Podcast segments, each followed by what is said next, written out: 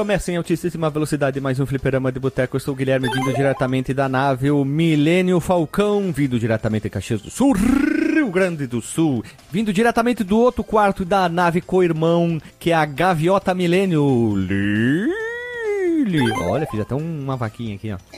Alô, alô, marciano. Eu achei, que tu, eu achei que tu ia fazer aquela. Alô, galera de cowboy. Não, Alô, estamos. galera de peão. Não sei o que lá, bate forte com a mão. Vamos lá. Isso é Sandy Júnior ou tem precedência já? Não, isso aqui é como é que é? Dallas Company, cara.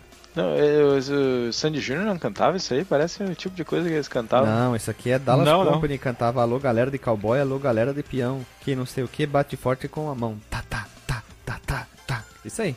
Vamos lá, vindo diretamente das Alemanha, ele que é o DJ mais famoso das to de todas as galáxias. Ele que pega as picapes e voa espalhando o amor pelas galáxias. DJ Delagostinho. Olha, Guilherme, se eu, se eu tiver aí te feito alguma coisa aí eh, que te magoou, eu peço desculpa, mas não precisa, tu pode vir falar comigo, tu não precisa me botar pra jogar essas, esses jogos aí que, que dão tapa na cara da pessoa, assim. Como assim que um tapa na cara da pessoa? É, esse jogo, Dificuldade, mano, puta que pariu, cara. Eu, eu nunca usei tanto save state na minha vida. Save Station. Tudo bem. Deus o livre. Ó, nós vamos criar uma nova marca de coisas pra nós. Uma nova marca, melhor, uma marca de roupas, onde que roupas vão ficar abaixo da marca e o nome da marca vai se chamar Save Station. Esse é um jogo, nem com rewind eu acho que o negócio fica fácil. Depende da versão, depende da versão, tá? Fica serei bem, bem excêntrico agora. Eu achei a versão do PC Engine ou Engine bem acessível para jogadores, com exceção da última fase, da última fase não, da penúltima fase ali, fica um pouquinho mais no final. Jesus, que, que eu, tu chama eu de acessível? não sei, eu deveria estar inspirado, mas eu achei ela bem acessível. A versão do arcade é impossível, mas Não, depois a, gente versão vai do arcade discutir. é satânica, cara. É, a gente vai discutir melhor com o desenrolar da pauta de hoje. Eu, E- é, eu acho que tu pode deixar pra depois, né, Keri? Sim, eu só fiz um preâmbulo aqui. E seguindo o baile, ele vindo diretamente de Manaus, ele que é o nosso árabe, árabe da gravação, Abdul Makmelo, doutor. É nóis. E opa, eu achei que tu fosse me apresentar assim como tu apresentou o, a Lilian e o DJ, usando aquela voz de. Tinha um personagem da Corrida Maluca que era baixinho, que usava um moletom laranja, que ele só falava assim. "Ah, achei que tu fosse fazer isso. Ouvi Era- de voz aí pra- e veja como é que o Guilherme falou. Esse cara, ele não era da Corrida Maluca, eu acho que ele era Ah, do não, Pega era o do, do Pombo, pombo, né? que os dois tinham o Dick Vigarista. Dick Vigarista e as máquinas voadoras. É verdade, é verdade. Me Que atrapalhei, triste, como né? diz o Guilherme. Que triste isso, né?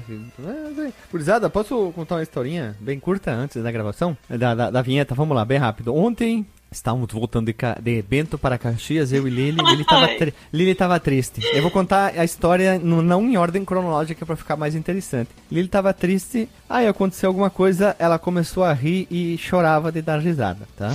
Tava muito séria e tal. Aí volta no tempo. Estou indo para Bento. Lili já estava em Bento, dormiu lá, estava indo na casa da sogra. Cheguei na casa da sogra, fui descer, abri o portão, pá, pisei na merda, né? Tênis sem cargo todo. Assim. E eu tinha, um, eu tinha um tênis que é assim, o solado vem um pouquinho, ele vai lá pra dentro e volta, né? Pequenos é, entradas merda. ali. Então Sucos, a merda entrou... Guilherme, Sucos. sucos. Não é sugos, é sucos. Vários sucos no solado e aí entrou merda em todos os buracos ali, né? Puta que pariu, puta não sei o que, suja tapete, pedal, limpa tudo, carro com cheiro de bosta, deixa aberto. Aí vai, vai, vai. Vamos embora, né? Rumo Caxias. No meio, da, no meio do caminho, que estranho, né? Estranho, aí a Lili assim, de repente a Lili, né, tava meio brocochô, eu falei, Lili, pisei na bosta de novo. na hora de ir embora eu consegui pisar no cocô de novo. Meu Deus No- do na- céu. a primeira pisada foi no lado esquerdo e espalhou um pouquinho pro tênis da direita. E na hora de ir embora eu pisei no da direita e não espalhou pra esquerda. Mas tu Bah. pisou na mesma bosta duas vezes? Não, porque aconteceu? Eu fui dar a volta pra guardar as coisas, a cadelinha lá da- dos pais dali, ele soltou um barrão bonito lá e eu Puta merda. pisei duas vezes. Ela, ela, a Lili ontem, ela abria, escorria as lágrimas, ela pega o telefone assim, tu, tu, tu, tu, tu, tu, tu. pai, quá, quá, adivinha, quá, quá, quá. E o pai dela bateu o carro. Não, alguém pisou no cocô de novo. Não, mas deixa eu falar um negócio. Quando o Gui pisou no cocô, o, o pai logo falou assim, porque daí a cadelinha foi fazer cocô em outro ponto. Ele disse assim: Guilherme, cuida pra não vir aqui perto da cerca que tem cocô da Lari. daí tá, passou o almoço e a gente ficou mais um tempinho e tal. E aí a gente decidiu voltar pra cá. E eu entrei no carro e tinha uma mistura, porque o Gui passou tipo um silicone perfumado assim dentro É, do carro, é, né? O pai da Lili disse assim, eu disse assim, ah, tem um perfume, não sei o que. O pai da Lili disse, ah, pega esse sprayzinho aqui. Que ele é pra. Tipo, ele revitaliza o plástico, sabe, das portas, do painel. Ele, tu ajuda a limpar e ele deixa a aparência melhor. É que nem passar pretinho do pneu, só que é pro plástico. E tem um cheiro bom. E daí, quando eu entrei no carro, eu senti, assim, tipo uma mistura de cheiro, sabe? Aquela, aquele Uma cheiro de... cara, sabe, o que, que é isso aí? Que É que, nem, é que nem quando tá aquele banheiro fedidaço aí, a galera pensa, bom, vou botar o bom ar aqui, né? Aí Isso. fica aquele cheiro misturado, aquele bom ar com aquele fundo de bosta. Uma desgraça. Perfume, perfume com- misturado com bile e metano, né? E, Bah, só que, Deus só que daí chegou num ponto, assim, do trajeto que não tinha mais o cheirinho bom. Era só o cheiro de merda. Ai, ai. Aí o Gui olhou. Meu Deus, eu não consigo parar de rir, gente. Sério, tinha todo tênis sujo de novo. E eu falei, não acredito que tu pisou no cocô. Que o pai falou que era pra eu cuidar. É, Olha aí. meus amigos, tu tem que. Tu tem que. Como é que se diz? Tu tem que ter. É muito jogo de cintura numa situação dessa. É. e o Mas pior é que eu tinha que tem- dirigir, bem rapidinho, eu tinha que dirigir assim, como ficou muito pra dentro do tênis, eu dirigia só com a lateral do pé, sabe? Acelerar e frear. acelerar e frear. Aí eu tinha medo porque podia escorregar, sabe? Daí eu tuc, tuc, tuc, tuc, tuc, tuc, tuc. Aí cheguei aqui, a Lili foi descarregando as principais coisas, eu já comecei a tirar tapete, aí ela pegou um balde com produto, aí fui limpar o tênis, lavei o tênis, né? E depois que. Daí eu fui limpar os pedais, peguei o coisinho, limpei todos os pedaizinhos, ficou limpinho, cheiroso, limpei o tapete, aí o carro ficou um brinco, assim, mas é, vá se fuder, né? pisar no cocô é muito ruim, cara. Puta, quem nunca foi num, em algum lugar e pisou no cocô e. Mas que cheiro de merda, né? Os caras tão fedendo, aí quando olha pro próprio tênis, o tênis tá pisando. Tipo, o cara tá indo pra entrevista de emprego, né? E pisa Eu falei a na mesma coisa. Eu, prédio. eu, eu falei a mesma coisa pra Lili ontem. Imagina tu tá indo pra uma entrevista de emprego, recém pisando numa bosta, né? É, é a situação mais desesperadora, assim, cara. É Não, preocupante, tá louco. cara. Tem, Eu tem pisadas e pisadas, né? Tem aquela que é tu tá distraído, tu só vai ver mais tarde, tem aquela fatídica que tu vê que tu pisou porque tu deu uma escorregada, e aí tu vai vendo o que que tu escorregou. Não, é, é que assim, tem, tem o, exemplos e ex- exemplos não. É pisadas e pisadas, que depende do tênis. Se é aquele solado super reto, tipo o sapato social masculino, quando a gente vai para os eventos, é bem fácil de limpar porque ele tem pequenas ranhuras. Tu passa uma aguinha ali, uma grama, limpou. Agora esses tênis mais firulentos é cheio de entradas e detalhes, tem Ui, amortecedor. tá ele pare- parece que ele é tipo um, um, Um pneu de trator. Uma, é uma entidade vida, viva o cocô, né? Porque ele vai se entrando no- em todos Ah, os não. lugares. né? Aí só com lava-jato. E pior que eu falei pro Gui, quando eu liguei pro pai, a gente tava passando na frente do shopping, né? Daí eu falei pro Gui, ah, de repente a gente podia entrar aqui no shopping e o pessoal ia achar que eram as patinhas do coelho de Páscoa. Nossa, cara. Cara, A primeira coisa que eu faço nessas horas, quando eu tô com um sapato assim com reentrâncias, né? É pisar numa poça d'água, velho, pra amolecer a parada. Aí eu fico pisando ali com o pé, pá, pá, pá, pá, até limpar mais ou menos ali. Senão não tem Ah, mas condições, é, não. ô, é deprimente. Aquela escova, tique, tique, tique, molha com água, bate na calçada pra tirar o excesso de, de bosta, né? Aí vai lá com a, com a coisinha, tique, tique, tique, tique, tique, tique, tique, tique, tique, molha, bate, tira o excesso. Mas o produto que ali ele botou na água era tão cheirosinho que o tênis ficou ultra mega cheiroso. E bom que o tecido era tipo uma, um- uma lona e não molhava os pés, né? Podia lavar de boas. É, eu espero que essa entrada não, não seja pra dizer que o jogo é uma bosta, tá? Só- Não, não, não. Eu queria contar a história porque eu já contei vários é, momentos Sim. ruins, né? É interessante a gente montar, mo- montar aqui, não. Mostrar aqui alguns momentos tristes da nossa Inclusive- vida, né? É isso aí, gurizada. É, o- só isso aí. Por mais histórias com, com bostas, que elas são sempre engraçadas. Mas eu, fa- eu falei pro Gui que merda é dinheiro, né? Então, de repente. Eu vou continuar pisando em cocô. vamos lá então, gurizada. Vamos rodar a vinheta que já vamos começar. Peão da, o peão da casa bosta. Opa. Se você quiser enviar um e-mail para a gente, você manda um e-mail para contato@fliperamadeboteco.com. Se você quiser entrar no nosso Facebook e o nosso Twitter, é facebook.com/fdboteco e o Twitter também é twitter.com/fdboteco. O nosso grupo do Telegram é t.me barra fliperama de boteco. E você pode também ajudar a gente lá no Padrim com algum dinheiro, alguma verba que você possa em padrim.com.br barra fdb. E roda a vinheta.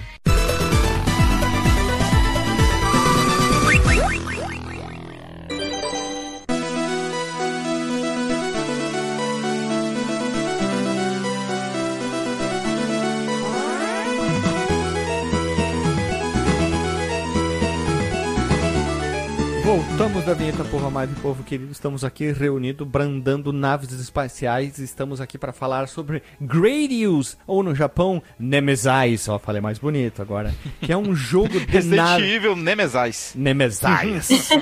Ó. Gradius Nemesis. É um jogo de navinha com progressão horizontal e vertical, depois explicaremos melhor isso. Ele foi desenvolvido e publicado mais um jogo da Konami nos seus tempos de ouro, ou melhor, no seu princípio de tempos de ouro de fabricação do jogo. Tu pode jogar em uma ou duas pessoas também. E o jogador, ou a pessoa alienígena que estiver jogando, ela controla a nave Vic Viper. E o jogo usa um sistema de Power Apps chamado Power Meter, ó, inventei até uma pronúncia bonita aqui, baseado em coletas de cápsulas especiais na, no, natão laranja, onde você pode comprar, entre aspas, armas adicionais. Basicamente é um sistema de compra e tu precisa dessas cápsulas, cápsulas para poder comprar as melhorias para a sua nave, a sua Vic Viper pessoal. Olha só, meus amigos. E ele chegou por primeiro nos arcades em março de 85, sendo eventualmente lançado para várias outras plataformas, meus amigos. Olha só. Vários. É, 29 de maio de 85, mais precisamente no Japão, e no outro ano ele chegou nos Estados Unidos e ainda em 85 na Europa. Ele chegou antes na Europa. Normalmente ele chega antes nos Estados Unidos, né? Japão, Estados Unidos e Europa. Segue esse caminho quando o jogo é lançado no Japão primeiro. Mas aqui nós temos depois Nintendinho, Amstrad CPC, Commodore 64, o computador NEC PC 8801, Sharp X61, X1, que é um computador também, MSX, o Sharp é lá do, se não me engano, exclusivo no Japão, ZX Spectrum, PC Engine e o X68000, tendo várias empresas trabalhando em suas versões próprias. Existem outras versões canceladas e versões que saíram mais tarde em coletâneas, etc, etc, mas eu não quis citar, ficar exclusivo aqui nos lançamentos lá nos tempos de lançamento do jogo, entendeu? Hã? Hã? Hã? Hã? É, é isso aí. É isso aí, meus amigos. Curiosidade do Fliperama. Existe algum podcast nosso gravado aqui onde a Lilian participou que o jogo só saiu pra uma plataforma? Acho difícil, né? Não, não, não, não, impossível. É, o cri- parece ser um critério, né, pra ela participar, né? Como ela sim, mesma falou certa sim vez. o né? Legend Tem of que- Mystical, Ninja é só pra Super Nintendo, né? Tem pra GBA também. Não, mas daí é um outro, outro quase jogo, né? Porte e tal. Né? Não, mas é, é o mesmo jogo. Ah, é bom, o porte então, dele. né? Tomar no cu, não sei. É o que? É o Prince of Persia, Impossible. o Gradius, o Tetris. Nossa, é isso aí. Só os né, que cara? tem 500 mil plataformas. E É. eu faço questão de jogar em todas, quase todas, pra poder falar sobre. Jesus. Então, então é certeza que ela vai estar no podcast do Street of Fighter 2. Off Fighter 2. Certo que sim.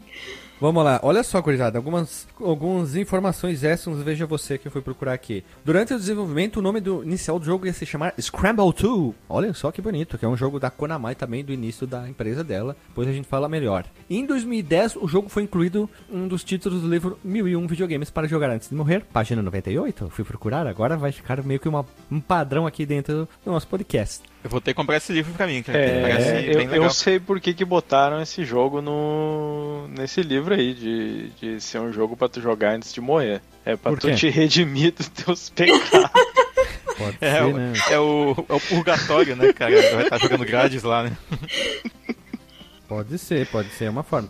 E também Gradius deixou sua marca na história dos card games. Pra quem não sabe, a Konami é dona do Yu-Gi-Oh! Logo, Yu-Gi-Oh! pegou a Vic Viper e transformou numa carta, não a Vic Viper, Vic Viper, mas as três principais naves que fazem parte da franquia Gradius, mas eu trouxe aqui apenas a Vic Viper porque é a citada só hoje, tá? Então fica por enquanto só por ela. E essa aí são uma das uh, formações, além do, claro, o, o, o Mashiguchi, que é a cabeça por trás do Gradius, que ele trabalhou praticamente em todos os jogos da franquia, incluindo spin-offs e outros jogos que fazem parte da franquia. Ele é tipo o pai da franquia, né? Então ele tá sempre envolvido ali nos jogos que fazem alguma coisa. Ah, tem alguma coisa a ver com Gradius. Apesar que muitos têm uns nomes muito estranhos, né? Tipo Salamander, enfim. Cara, eu ia te perguntar isso. Eu jurava até minutos atrás que o Salamander ele era uma sequência do, do Gradius, ele é um spin-off, né? É um spin-off, sim. Um outro spin-off. Tu joga Salamander. Com, tu joga com outro, um, outra nave e Salamander e ele tem outro nome que é o Life Force, né? Nos Life Force, isso. Life Force, Exatamente. A gente já falou dele numa, numa rádio fliperama, não foi? Do Life Force? Não, é Life Force não. Eu falei outro jogo, porque o Life Force é do Nintendinho, é o... Aham. Thunder, Thunder alguma coisa, me fugiu o nome agora. Eu Mas quero é... saber se o Dr. Marcos Mello também jogou esse aqui no, no celular, porque tem versão Java Mobile. não, não sabia, cara. Deus vou, vou, ter, vou, ter que, vou ter que comprar isso aí pra ver. Mentira, não vou não. É no, no Periclito. E alguns jogos que são relacionados, enfim, né? Nem todos que a gente já gravou, vou botar uns aqui, que é o franquia Sonic Wings barra, barra Aero Fighters, que é o episódio 46. O episódio sobre jogos de navinha, ou como você queira falar, seja mais é, inglês, Sharing Apps. 264, que são jogos de navinha sem navinha, que talvez seja um dos melhores títulos do nosso podcast, mas aquele que o Alexandre criou, uh, que jogo você levaria para uma ilha onde você passaria 26 meses só jogando ele, é o melhor título. E também um outro episódio que eu e a Lili gravemos junto, não é gravamos, é gravemos junto, que é sobre um jogo de navinha atual bem legal, que é o Skyforce, meus amigos, que é um jogo bem legal também. E vamos lá, pergunta, como conhecemos o jogo. Eu, eu conheci lá do tempo dos videogames, acho que eu vi ele no Super Nintendo e sei lá, algum lugar, acho que eu joguei no Nintendinho, alguma coisa assim. Sempre soube que existia Gradius e R-Type. É tipo são dois jogos de navinha que eu sempre soube que existiam na vida. E o Shop Flitter, que é a pronúncia certa, todo mundo sabe. E assim, simplesmente eu sei. Então eu sempre joguei um jogo aqui, um ali, eu e ali, ele já jogou alguns dos spin-offs com esses nomes diferentes, tipo Salamander, e aí sim foi, né? Então a gente vai conhecendo cada vez mais, vai descobrindo cada vez mais jogos estranhos sobre a franquia. E é assim que eu conheci. Tu, Dr. Max Mello? Cara, eu conheci esse jogo. Na verdade, por um tempo eu confundi esse jogo com o próprio R-Type que tu mencionou aí, que é da Iren, ou Iren, não sei como pronuncia o nome da empresa. Que uh, eu acho que eu vi o R-Type numa locadora. Mas nessa mesma locadora também tinha o Parodies, que eu já mencionei aqui no nosso episódio de jogos de navinha sem navinha. E lá tinha a navinha, a Vic Viper, né? Lá ela é personagem controlável. Personagem, é um bonequinho controlável a navinha lá.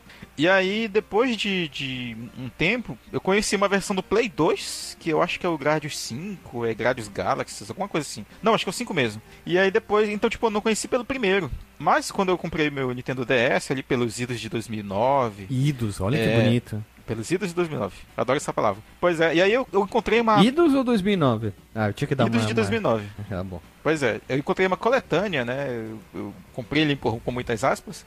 Uma coletânea, como é que chama? Konami Arcade Collection. Isso. E tinha lá vários jogos bacanas. Tinha o Contra, tinha uns mais obscuros lá também, e tinha também o, o Gradius, o primeirão aqui do arcade. Foi a primeira vez que eu joguei o jogo, eu cheguei só na terceira fase, porque o jogo é difícil pra caramba, e era, como eu falei, a versão do arcade, né, adaptada ali pro, pro console da Nintendo. É, e aí, tempos depois, eu conheci a versão do PC Engine, que foi a que eu achei assim, mais tolerante assim, com o jogador, uhum. dentre as, as mais famosas, né. E... Mas eu só zerei ela mesmo jogando pra pauta agora. Olha só. Vai, Peri agora, Periclito, agora, agora, agora vai. Periclito, hein? Uhum. Vamos lá. Tu, Lili? Bom, dessa vez eu não conheci o jogo só por causa da pauta. Uh. Uhum. Olha, veja você. Tô avançando de nível aqui no cast. Mas também eu não conheci na minha infância. Eu conheci quando nós compramos o Raspberry Pi procurando entre os jogos lá. Eu gosto muito de jogo de navinha. Então eu tento fuçar todos que eu vejo. Se a capa é navinha, eu já clico em cima e, e testo. Verdade, isso é verdade. Ela vai, vai procurando navinha, opa. É, é aquele eu, meme, né? Eu, eu, sou uma pessoa simples, eu vejo navinha e já clico, né? É. eu, eu tenho fases assim, sabe? Às vezes eu procuro tudo que é parecido com Tetris uh, ou Columns, né? Tudo que é parecido, tudo que é de navinha, às vezes tudo que é beating up, é, literalmente são fases, assim. E É eu parecido com Prince of Persia, né? Isso, é, mas esses aí, assim.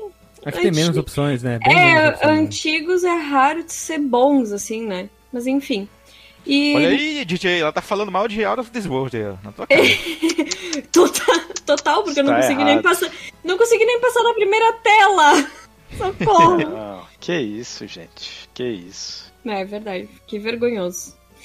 E, mas enfim, tava procurando jogos de navinha, achei o Gradius, gostei, e eu me dei por conta que na, no ano assim que a gente encontrou Gradius, eu acabei jogando em várias plataformas já, porque fui revisitar elas e já tinha a conquista liberada de várias plataformas. Mas a de arcade definitivamente é tenso. É inconclusiva. É a melhor, pa- melhor definição. Vamos lá então. E tu, meu querido DJ Delagostin, tu tava indo para qual rave quando tu descobriu o Gradius? Pois, então, eu conhecia só de nome até a gente gravar, e aí joguei ele pela primeira vez hoje, né? Porque eu não consegui jogar durante a semana, então hoje à tarde, antes de, de gravar, tirei umas horinhas ali pra jogar. E comecei a levar tapa na cara, né? Comecei assim, comecei com a versão do arcade primeiro, que eu sempre mal, né? tento ir pelo, pelo original, né? Aí chegou, não, não conseguia passar da primeira fase de jeito nenhum, ele não tem continue,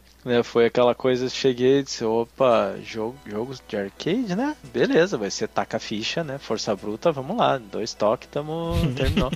Morreu, Lendo engano. hum, cadê o continue? Até fiquei pensando ali, filosofando, será que os antigos, quando apareceu o continue, ficaram lá, ah, meu Deus, que absurdo, olha só, o jogo não pode ser fácil, tem que ser difícil, quem é que botou continue no meu jogo, não pode ter continue e Pera, tal, pera, pera, como é coisa, que é? né? Repete. Quem botou continue no meu Quem jogo? botou o continue no meu jogo? É, a galera Foi das muito antigas boa. lá devia estar, não, que absurdo, porque reaça sabe, né? dos games, né, cara? É, hoje em dia, puta que pariu. Aqui, ó, colocamos modo de acessibilidade no nosso jogo. Que absurdo, pra que isso? Não sei o que. Pessoas com daltonismo podem jogar, né? Ah, Pessoas É. com daltonismo podem jogar. Isso é um absurdo! Pelo amor de Deus, é que nem a Que galera negócio do... é esse de surdo querer jogar? né? Que absurdo esse jogo da minha plataforma era exclusivo, agora tá saindo pro outro, meu amigo ali do outro lado da rua vai poder jogar, eu não quero que ele jogue, aquela coisa assim. Vou, vou, vou, vou, me alge- vou me algemar ao meu banheiro porque a Sony tá botando os, os videogames pra PC, aqui. né? Nossa, me Senhora. traiu, a Sony me traiu, Ah, essas sim. coisas. É o cara que fez o texto dizendo que é que nem. Que nem se a esposa, o cara chegasse em casa e a esposa estivesse fazendo sexo com um monte de gente e queresse dar um beijo. O cara fez uma analogia com a Sony lançando jogos do, do PlayStation absurdo, 4 pro PC, Hon- né? honestamente, eles ficam mais puto por causa do negócio da, Da empresa, né? da empresa do que se a mulher tivesse com outro cara. Não sei. É, é- Parece mesmo, parece de verdade. Meu Eu, eu Deus! acho que sim, eu acho que sim. É que nem E- fã de político, né, cara? Pois É, é. é verdade. Uh, polêmico, doutor Marcos. né? Que, a que ponto tu quer chegar, hein? Olha, É, o mas Marcos é- Melo não é- passa, mas a uva passa nessa coisa. Eita, horrível, vai lá. Mas depois de sofrer ali com, com o do arcade, che... não consegui passar da, da primeira fase. Pensei, ah, bah, beleza, Justo. a gurizada falou do, do PC Engine, vamos lá. Só que aí eu já disse, ok, né? Não tenho tempo a perder na vida, vamos tacar ele save state. Já vi que o negócio aqui é difícil. E aí fui tacando save state, tacando save state. Chegou num momento que eu não conseguia mais passar, nem com save state, tava difícil pra Tu cacete. não tinha mais. Tu não conseguia mais fazer o save state, né? De tão rápido que tava a parada. né? O, o negócio tava rápido demais. Outra vantagem de jogar no PC Engine, tem pause. E pausar pra fazer save state é um. Já Ajuda muito. que é necessário. Eu- aí cheguei numa parte do jogo que eu não. Eu, quando eu matava os bichos, eu não sabia como que eu estava matando, não sabia onde que eu estava atirando, porque às vezes morria o bicho direto, às vezes era bala pra caceta pra matar. Aí não, não tava conseguindo evoluir, tive que parar pra jantar aí, parei no meio, não, não terminei o jogo. Eu parei naquela parte que tem uns bichos que é tipo um, uma bola rosa com uns tentáculos, assim, e jogando um monte de. Ah, e essa parte é muito chata. Um cérebro. Essa Mas chata. é, daí eu fui ver depois ali, ah, ok, era, já passou da metade do jogo. Mas não é já- tipo um cérebro. Eu achei que fosse um cérebro aquele lá em algum ponto. Lembra um pontos. pouco um cérebro, mas ele é mais arredondado, slowdown? ele não tem, né? É. Oh, não, pera, o slowdown nesse, nesse momento é ótimo. Quando dá slowdown é uma benção. Sim. mas eu não Melhor sabia coisa, cara. como fazer pra matar aquelas desgraças. Eu não entendo essa galera que pega o jogo e faz um, um hack pra tirar o slowdown, cara. É que eu, eu vou dar uma dica nesse jogo antes de a gente falar sobre jogabilidade.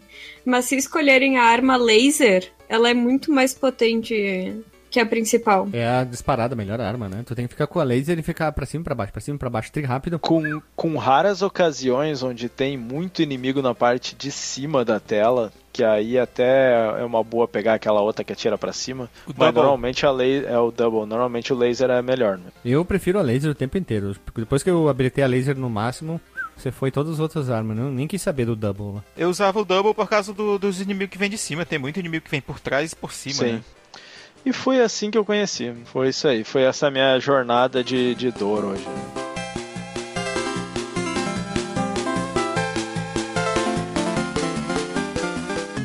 Abri a lista aqui de grades, olha só, vou ler bem rápido. Ó. A sequência Salamander, Gradius 2, Gradius 3, Nemesis 3, Gradius 2, perdão. Ó, Gradius 2 e Gradius 2, só que é 2 no sentido de 2 é, numeral romano e 2 o 2 normal, né? Depois vem Gradius 3, Nemesis, Gradius de Interstellar Assault, que é do Game Boy preto e branco, daí não é mais um jogo, né? Salamander 2, Gradius Gaiden, Gradius 4, Gradius Galaxies, Gradius 5, Gradius New, Gradius New Imperial, Gradius Rebirth e os spin-off que é o Falcion, o Parodius, o Piccadilly Gradius, Piccadilly é o nome de um calçado, Cosmic Wars, Parodius da, Fantastics Parodius, Tico, o Saberi, Que eu Xaberi Paródios. é Sexy Esse aí é. Parou War, Solar Assault, Little Pirates, CR Parodius Do, Seri, Seguro, Indutoti, CR Meu Kuju, Deus. Parodius, Otame... Ah, tem muito aqui, chega, acabei. Pronto, é isso aí. Tem um monte de, de jogo aí, spin-off aí que se baseia na franquia Paródios, amigos. E vamos lá, vamos lá, vamos lá, vamos lá. Eu procurei, procurei, procurei. Guilherme. meu- Ah, vai lá. Antes, de- antes de prosseguir, lembrei de uma, uma parada importantíssima, cara. Porque Ah. jogo de navinha sempre tem os concorrentes, né? E tem um concorrente da- do, do Gradius, é de uma outra empresa, agora eu vou- depois eu vejo, que chama, olha o trocadilho, Gidarius. Ó, Gidarius, hein? Deve Aham, ser G, mesmos- né? Deve ser uma empresa chinesa, aqueles que pegam a Nike, falam, fazem a Nike e assim É. vai, né? Vamos lá. É, tinha pra Play 1 isso aí. Ó, eu procurei muita coisa na internet e eu não achava, né? Aí desisti, aí fui dar uma outra googladinha, achei uma entrevista com o criador do, do, do nosso querido paródia, tá? E vou chamar ele de Hi, Hi, Hyo, ou Ryo, porque é difícil, eu não sei como é que pronunciam H-I-H-Y-O, então vai o Ryo, pronto. Sei lá, é japonês, né, também, né? Então vou saber. Então eu te- em 99 ele deu uma entrevista, 2003, 2012, 2013. Eu peguei e fiz uma compilação das respostas que ele deu, tá? Algumas detalhezinho, então eram muito parecidas as respostas, eram várias. E vamos lá. Esse maluco, o Ryo, ele entrou em- entre 82 e 83 na Konami, ele não sabia nada de jogos, tá? Até ele fala, ó, entrei na Konami em volta de 82 e 83, não gostava muito de jogos, ou melhor, eu não sabia muito sobre eles. E depois de ser contratado, tive que aprender tudo sobre jogos desde o primeiro passo. Aprendi quase tudo no trabalho à medida que avançamos. Isso mostra como a empresa é, investiu no funcionário, independente do conhecimento dele. Hoje em dia, é, você pilota foguetes? Pois não, esse é o, esse é o currículo que estamos necessitando aí para ser frentista de posto, né? Tu já foi à Lua? É, sabe fazer gasolina caseira? É, são, esses são os requisitos para hoje em dia, né? Vamos lá. Aí o Ryo começou como designer, mas logo ele viu que não tinha futuro e ele pulou para programador. Olha, ele não tinha experiência nenhuma, tá? E ele mesmo viu que não tinha, digamos, o time para trabalhar como design. E logo, né, vamos começar a trabalhar e tal. E ele tá- já estava trabalhando com uma equipe. E com a falta de experiência, ele chega para a equipe da Konami e pergunta: Que tipo de jogo vocês querem? O que, que quero que eu faça, né? Aí não teve uma resposta, né? Ele na entrevista ele disse uma resposta. Eu criei uma resposta baseado com o que o executivo da Konami falaria. Até quando a Lily leu, ela disse: "Ué, o que que tu escreveu aqui que eu não entendi nada?" Então vamos lá. O executivo falou assim: Queremos um jogo de navinha, sua caralha. O Chevios ali da Namco tá bombando, porra. Copia, mas não faz igual. Tem que superar o jogo deles. É isso aí que os caras falaram. claro, né? É Esse- foi uma adaptação, né?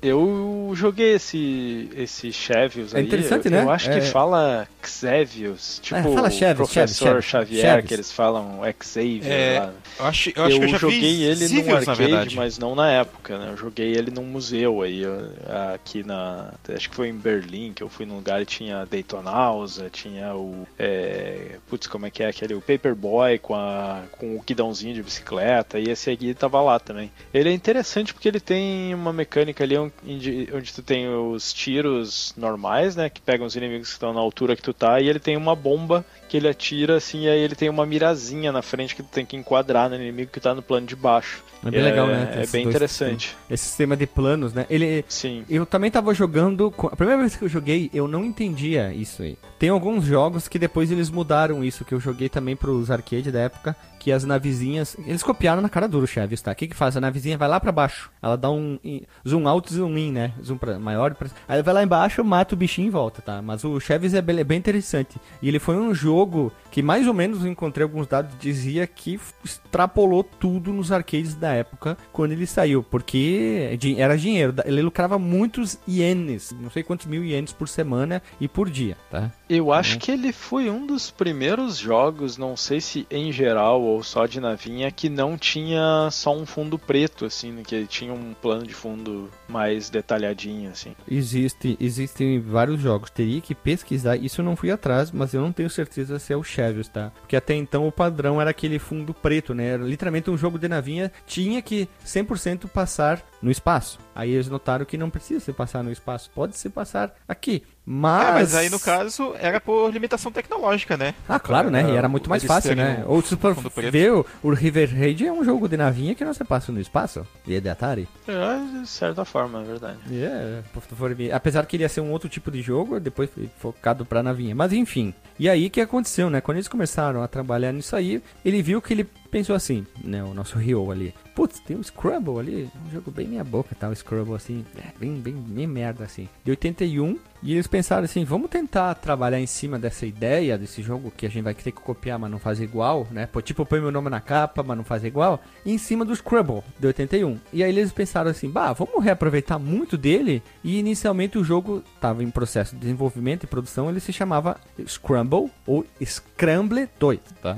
Aí, o período de desenvolvimento do Gradius levou um cerca de mais ou menos um ano. Na entrevista ele fala, ah, demorou mais ou menos um ano. Ele acha, né? Ele tá se baseando no que ele lembra, né? E ao mesmo tempo ele foi um processo de experimentação e refino do jogo, porque eles iam experimentando muito. E, claro, ele mesmo falou que como eles não sabiam muito, eles tiveram que aprender e fazer um jogo ao mesmo tempo. Então é uma tarefa muito difícil. Aí na entrevista ele fala assim: como era nosso primeiro título, não tínhamos confiança no que estávamos fazendo. Tivemos muita ansiedade, muitos problemas com isso. Ele cita bastante sobre isso, tá? De qualquer forma, começamos a inventar coisas e testamos muitas coisas. Por exemplo, os tiros. Devemos ter experimentado cerca de 20 padrões de movimentos diferentes para eles. Escrevi para elas, mas ficou bonito. Procedendo pelo processo de eliminação quando algo não funcionava. Então, era basicamente não gostamos, não funciona, então eles foram testando, testando, testando, testando. Isso era legal, né? Hoje acho que não tem muito isso, né? É, Acho que é mais para refinar o, o áudio de 20 GB para fazer plup, plup.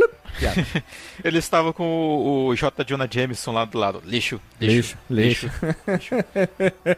E uma coisa que ele citou, que assim, ele disse que na época, na época, eles não gostavam muito de alguns jogos que estavam ser feitos tanto no Japão como nos Estados Unidos, que era simplesmente um jogo. Começa o jogo e não tem nada. E ele definiu que algo que vinha muito do Japão, que se chama o Seikai-kan, que era história, mundo, cenário. Era literalmente ter uma historinha, algo para contar dentro desse jogo, tua interatividade. Claro que o Gradius não é o maior disso, mas tem uma história por trás do jogo. É isso que ele quis dizer, né? Que muitos jogos da nave era assim, pum, tu já começava, tá, mas por que que tu tá ali? O que que tu tá fazendo? Quem que tu tem que salvar, matar, destruir ou o quê? Para que que tu tá dentro dessa nave, né? Então ele foca Bem nisso. simples. Todo mundo que atira contra ti, tu atira contra eles. Pronto. Tá, mas por que que tu tá lá atirando contra eles? Por que que eles estão atirando contra, contra tu, né? Ele tentou achar algo que pudesse Uma explicar, né? justificativa, né? É, uma justificativa. Literalmente é interessante. Isso está dentro da storytelling, como eles usam em inglês. A narrativa, como cresceu. Os RPGs fizeram isso magnificamente muito bem. Contar uma história, uma narrativa, uma... tu vai crescendo, né? Então é interessante isso aqui. E também, agora vem uma parte técnica, gurizada. Essa aqui o DJ e o nosso querido Opa. Dr. Abdul vão falar. Quando eles estavam começando a trabalhar no jogo, a Konami também estava trabalhando numa nova placa, uma melhor- placa muito mais melhor, muito mais rápida, que chamavam do sistema Bubble System. Até quando eu fui procurar no Google Bubble System, a primeira imagem que vem é do Gradius. né? Olha só. Que interessante, E- eu achei que é, esse mas- nome era em homenagem ao algum dos jogos aí, o Bubble Bubble Gun? Bobble. e É, Puzzle mano. Bubble. É, que são jogos da, da Taito, né? Inclusive. Ah, eles não Eu são. acho que vieram é, depois, né? Confundi. Não.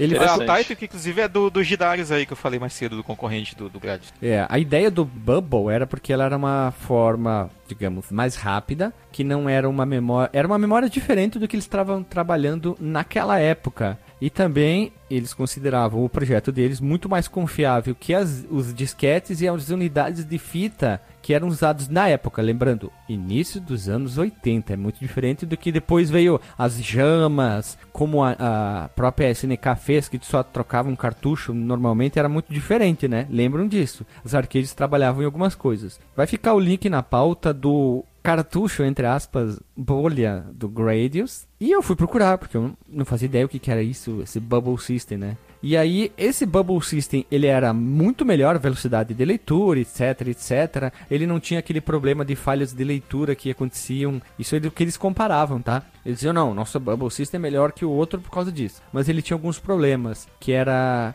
mesmo ele sendo inovador, ele era muito mais caro, para variar, que as placas de sistemas da época convencionais em, baseado em qualquer outro ou ROM, disquete, enfim, né? E a memória da bolha, em geral, eu vou ter que ler porque eu não lembro disso aqui, tá? Especialmente usados em cartuchos de jogos da Bubble System, eram extremamente sensíveis a campos eletromagnéticos. O cara chegava com o alto-falante do lado, puf, apagava o jogo.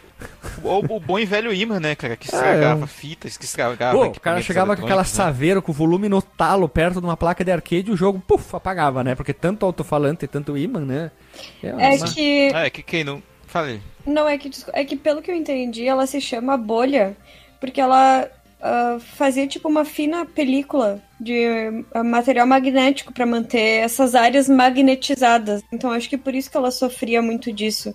Mas que também eu imagino que era isso que fazia com que ela fosse um pouco mais rápida do que as outras. E pelo que eu entendi, ela também conseguia armazenar informações. Do tipo assim, teria uma falha de energia, no momento que ligasse, ainda tinha alguma informação armazenada ali nesses, nessas bolhas. É, el- ela era o equivalente a um disquete, assim, né? Era um negócio de, É, de Só armazenamento que, permanente. só que melhor, só que nem tanto.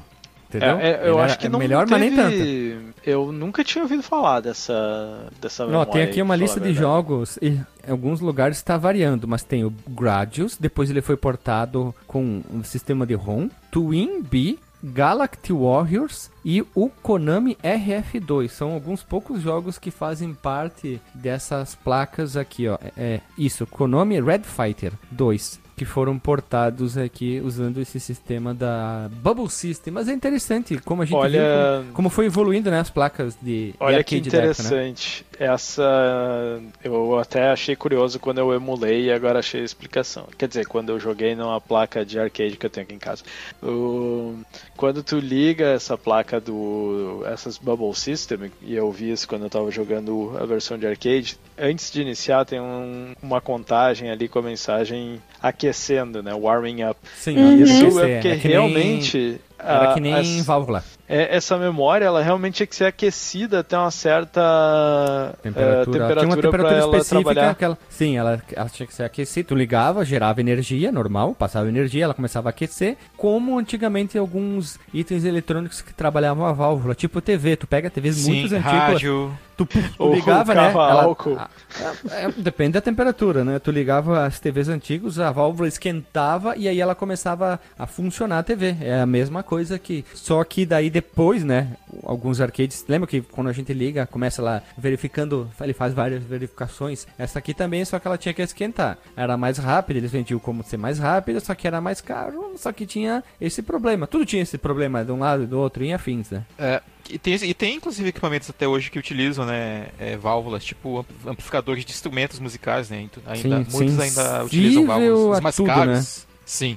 É, vamos lá, vamos lá. E agora, olha só, o hardware mais parrudo que o Ryo, eles teriam agora, ele falou assim, né, na entrevista. Assim, tivemos todo tipo de ideias malucas, isso por causa do hardware, tá? Agora podemos fazer algo novo que ainda não podia ser feito. Eles ficaram muito maravilhosos quando os caras disseram assim, ó, vocês vão ter um hardware bom. O fato de ter de cada estágio ter uma imagem totalmente diferente veio do nosso desejo de fazer uma variedade de mundos diferentes para o jogo. Muitos jogos da época era fundo preto ou sem muita modificação, né? Para o Gradius, essa ideia veio em primeiro lugar o visual e a jogabilidade veio a partir dela. Então eles basicamente, digamos, se uma música era feita sempre toda a base instrumental, depois a letra, eles fizeram a letra e depois a base instrumental em cima da isso aí. Eles fizeram um processo, digamos, invertido que muita gente fazia. Que eu achei interessante, né? Ah, vamos ver, vamos tentar adaptar aqui, vamos ver o que sai. Beleza, foi assim basicamente a ideia e eu achei bem legal a ideia. É interessante. Outra coisa que ele fala assim, né? O cara fez uma pergunta sobre influências. E ele fala que na época eles assistiam muito Star Wars no Japão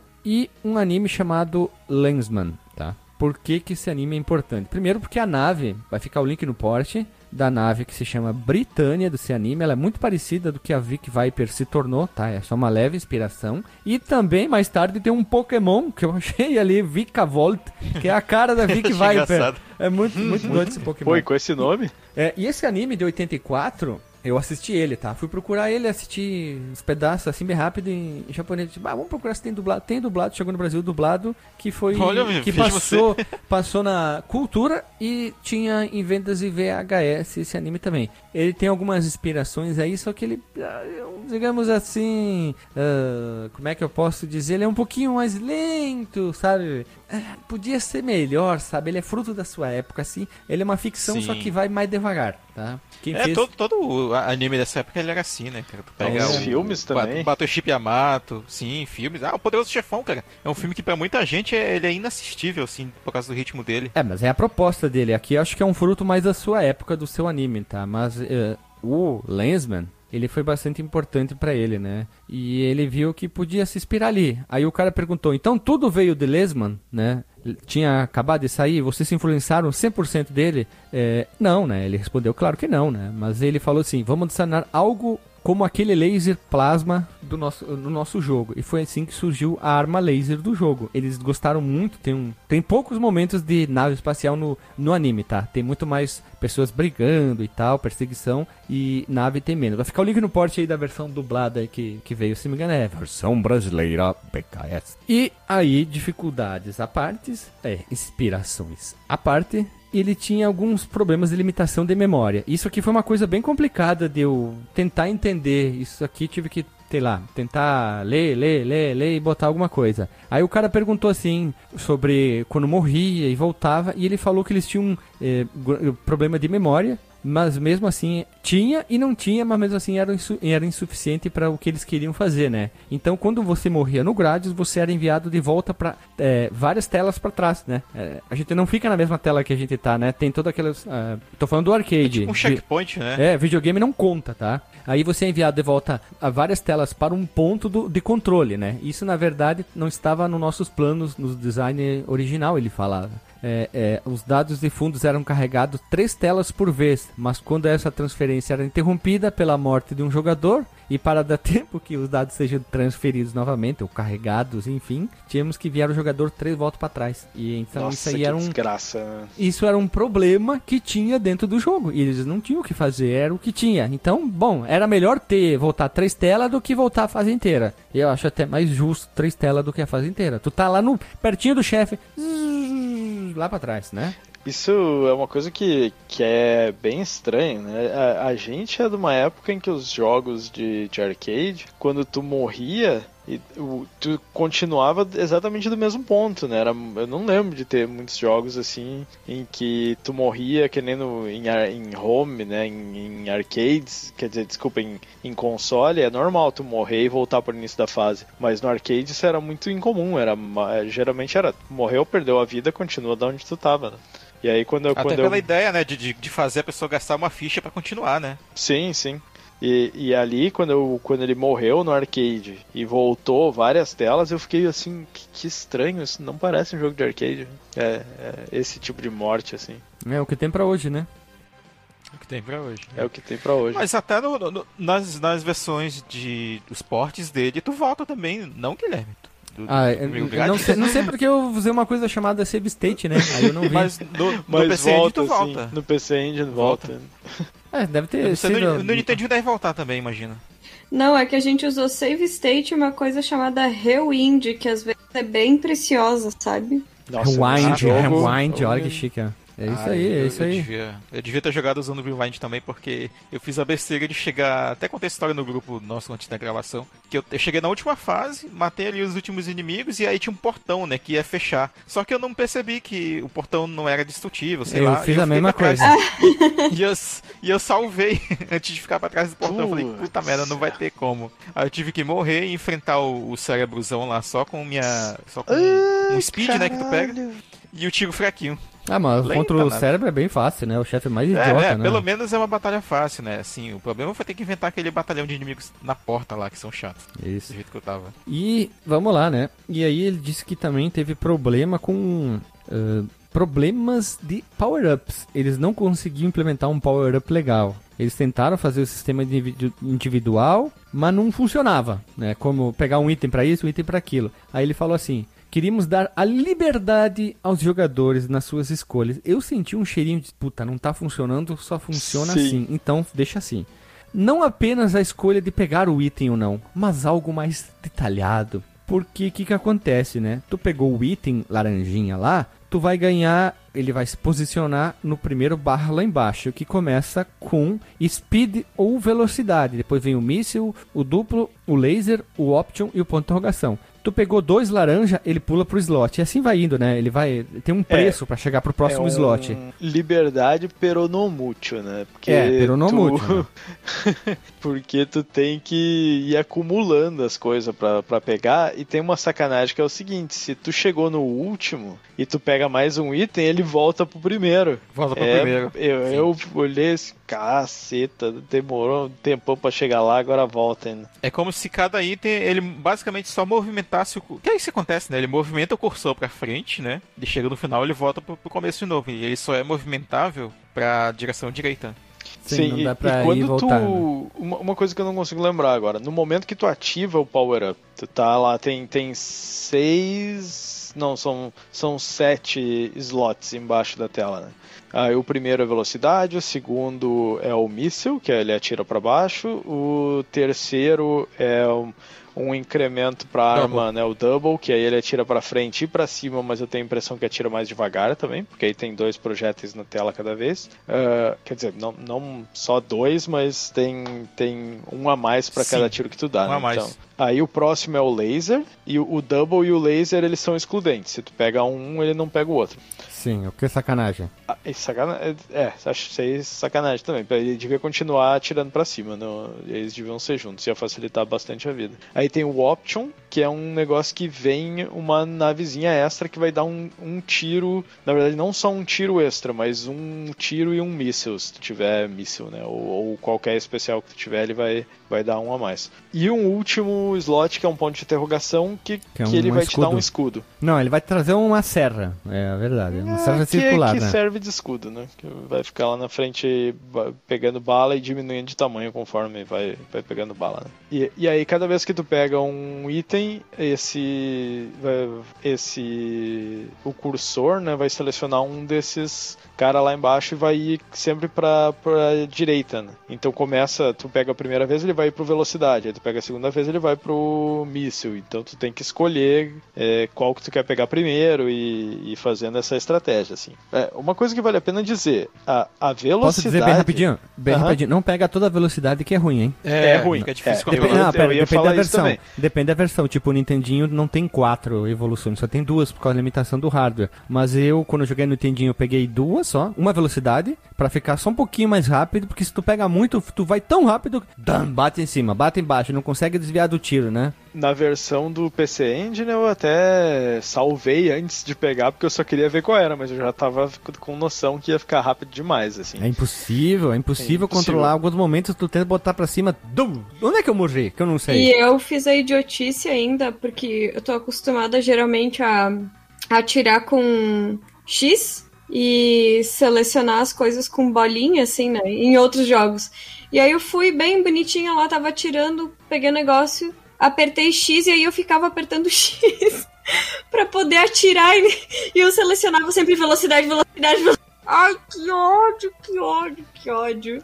Não, e, e a velocidade inicial da nave quando tá sem power-up. É, é nossa, se E assim, arrasta, É slow cara, motion, né? É um horrível. pixel por vez. É um Não, é pixel muito por ruim. vez. Quando começou o jogo, antes de eu, de eu experimentar ali, entender o sistema de power-up, eu disse: é impossível, não pode ser. Não pode ser essa lerdeza aí. Depois, ah, tá, tem o power-up de velocidade. Sim, tá. o Parodies usa esse mesmo esquema. Tem, todos os jogos baseados ali usam esse mesmo esquema que tu vai melhorando, melhorando, melhorando, melhorando. E tu não perde as melhorias, né? Tu não, tu não perde essas coisas, tipo, tu. Tu não morreu. perde ao longo do tempo, mas quando tu morre, e aí Ah, pra mim é uma das tudo. partes mais frustrantes do jogo, é que tu perde tudo. Ah, E é. que não- quer Por que, que eu falei isso? Eu não sei. Eu devo ter confundido com algum outro jogo. É, talvez. é, Bu, bu, bu. Dá burro, dá, dá zero pra ele. Ó que burro, é isso aí. Por- Porque a partir de um certo momento no jogo, não importa quantas vidas tu tenha. Se tu morrer, acabou o jogo. Porque não, não tem como. Tu vai estar numa parte que é muito difícil, lento pra caceta, e só com um tirinho normal, até tu conseguir acumular os power-ups, porque demora pra tu acumular os power-ups, é difícil. E quando tu tá com todos os power-ups, tu fica overpowered, mas ainda assim o jogo não, não é fácil. Não, Não te dá uma colher de chá, não. Nunca. Nunca. Jamais, em hipótese alguma. Então, seguindo o baile aqui, vamos seguindo o baile aqui, temos isso aí. E o desenvol- durante ainda durante o desenvolvimento, eles tiveram uma miríade, ó. Tô roubando do Alexandre centenas de ideias para estágios e afim, e etc, etc, etc, etc, etc, etc. Muita coisa eles não puderam desenvolver por limitação de hardware, tanto que eles usaram mais tarde em várias franquias como o Gradius 2 e o Gradius 3, mas na entrevista ele não fala qual, então não sabemos, mas simplesmente ele falou isso. E até o cara perguntou assim sobre os Moai, né? Aquelas estátuas cabeçuda lá.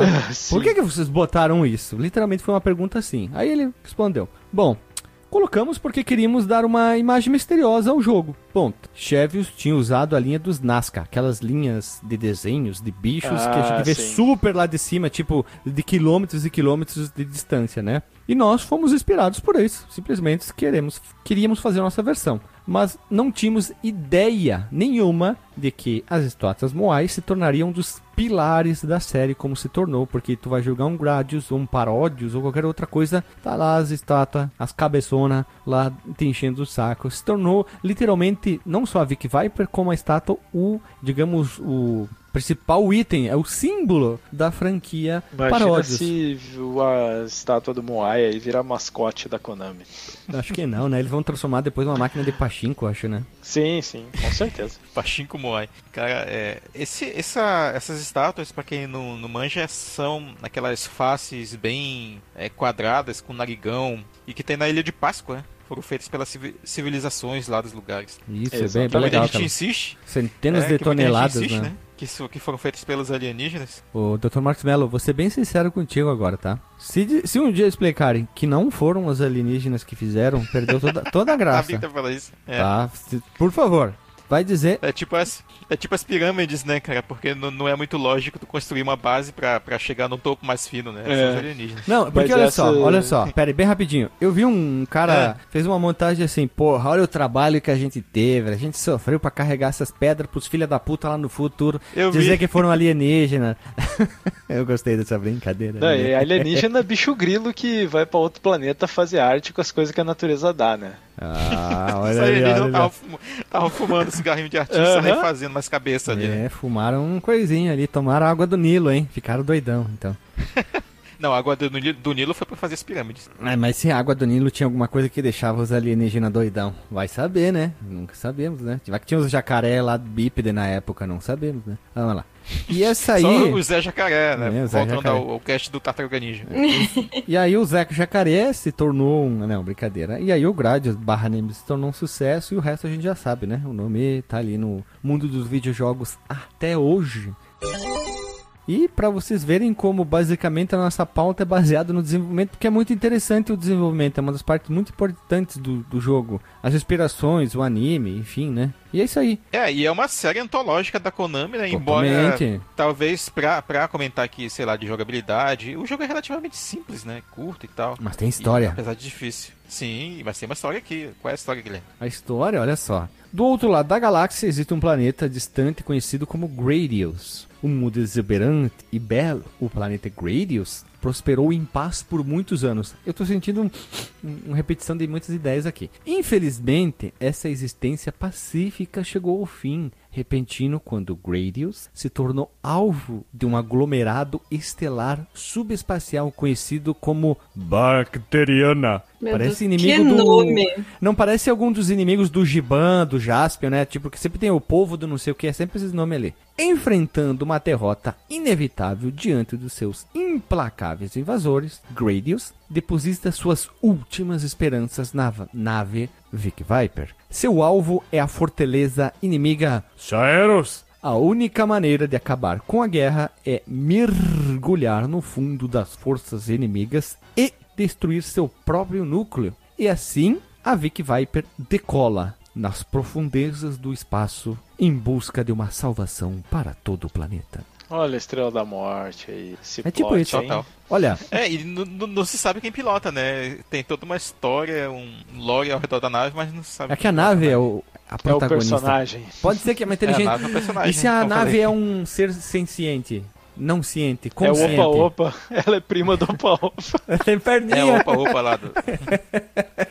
Eu matei o Pokémon ali, que é em forma de nave, que é um inseto aí, Sim, parece uma sim. mutuca. Então, olha ali. É, vai saber, né? Não importa, né? Porque a nave é importante, não o piloto da nave. Tanto que a nave tem nome. Tanto, tanto que é isso aí, né? Vamos lá. E o gráfico? O gráfico aí depende. Gráfico depende muito da versão que você vai jogar. Tipo, a do Deixa eu fazer uma MSX. pergunta agora, a do Ah. PC Engine pra vocês. Ela era mais escura do que a do arcade, assim? Porque eu, eu peguei. é, E eu achei a mais bonita de todas. Ela é bem fiel ao, ao arcade, só que ela tem um lance que ela tem, acho que, menos resolução horizontal, então quando tu sobe e desce, tem uma certa rolagem. Mas é, quando eu tava rodando ela, eu achei ela bem escura. Se bem que agora eu tô vendo um vídeo aqui, ela tá bem parecida com a do, com a do arcade. É, Eu achei que ela tem um con- contraste maior, né? É, eu acho que na verdade que a do arcade parece clara demais. Tipo, é o contrário, assim, sabe? Faltou colocar alguns detalhes aí, mas talvez seja só a sensação. Não, eu tenho essa impressão também, Lilia. Não só em relação ao, ao Grades, mas também a outros jogos da Konami e também da, da Capcom, da época. Eles usavam talvez hardware relativamente parecidos, né? E parece uma cor meio, meio desbotada, meio lavada, né? Que tinha, por exemplo, em alguns jogos. é, quem jogou os jogos do GBA, da, daquela primeira leva, né? Que eram todos da, da época pré-retroiluminação, eles eram assim, né? Então esses jogos de arcade daquele período parecem ter esse tipo de paleta, né? De cor meio, meio sóbria, ao mesmo tempo meio cômica.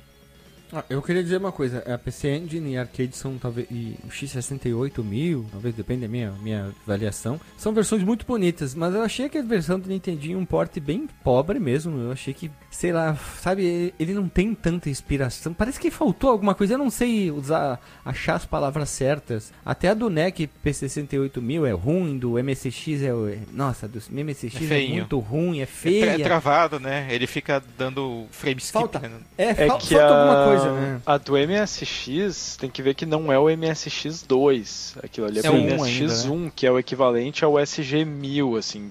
É a mesma, o mesmo chip gráfico do SG-1000, que era precursor do Master System. Então, inclusive a versão do Master System é baseada nessa versão do MSX. Tem uma versão pro Master System?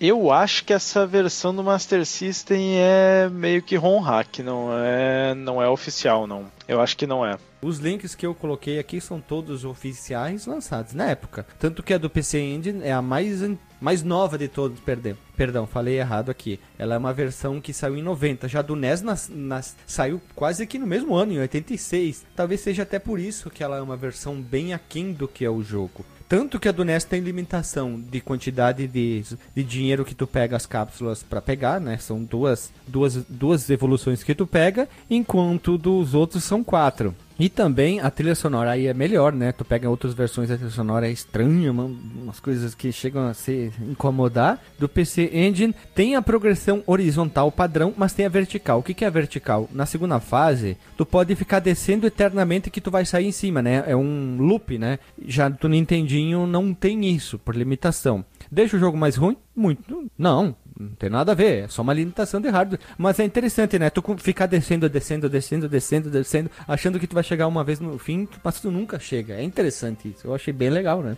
A versão de arcade para algumas de console são diferentes alguns momentos e fases e tem fase a mais que a fase do esqueleto. O do NES, ele tem. Ele tem um charmezinho 8 bits. Sim, assim. não, ele tem um charme. Só que o arcade tinha o hardware um pouquinho mais forte, então ficava um pouquinho melhor. Mas em comparado com os outros, ele ganha. Só perde do PC Engine, porque foi lançado bem mais depois, né?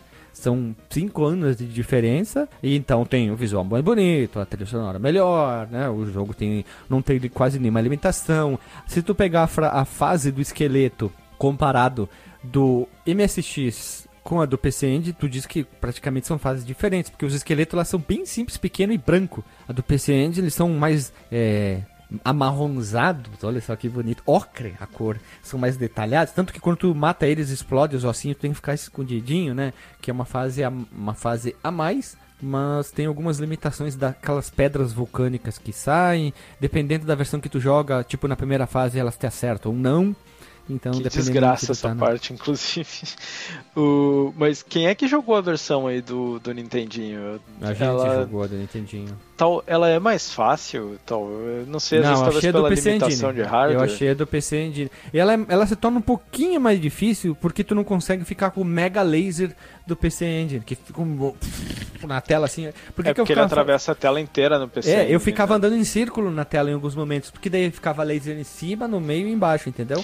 Aqui a, tu a não do consegue. PC Engine tem uma particularidade com o laser que é o seguinte: quando tu sobe com a tua nave, o laser sobe junto. Tem momentos em que tu consegue atingir alvos que estão atrás de obstáculos fazendo isso. Que é uma coisa Sim. que eu acho que tu não consegue fazer no Nintendo. Não, porque o laser ele, segue. ele só vai até um pedaço da tela, ele tem uma limitação, né? Então às vezes tu tem que ir um pouquinho mais pra frente pra acertar os, os inimigos, né? E o arcade é injogável porque tem inimigo vindo de 78 diver- direções diferentes, todos atiram em todas as direções e tu morre sem saber de onde tu morreu. Tu volta da save state, e tu morri aonde? Morre assim, sei lá. De novo, né? Não sabe onde morreu, que a gente É, matou.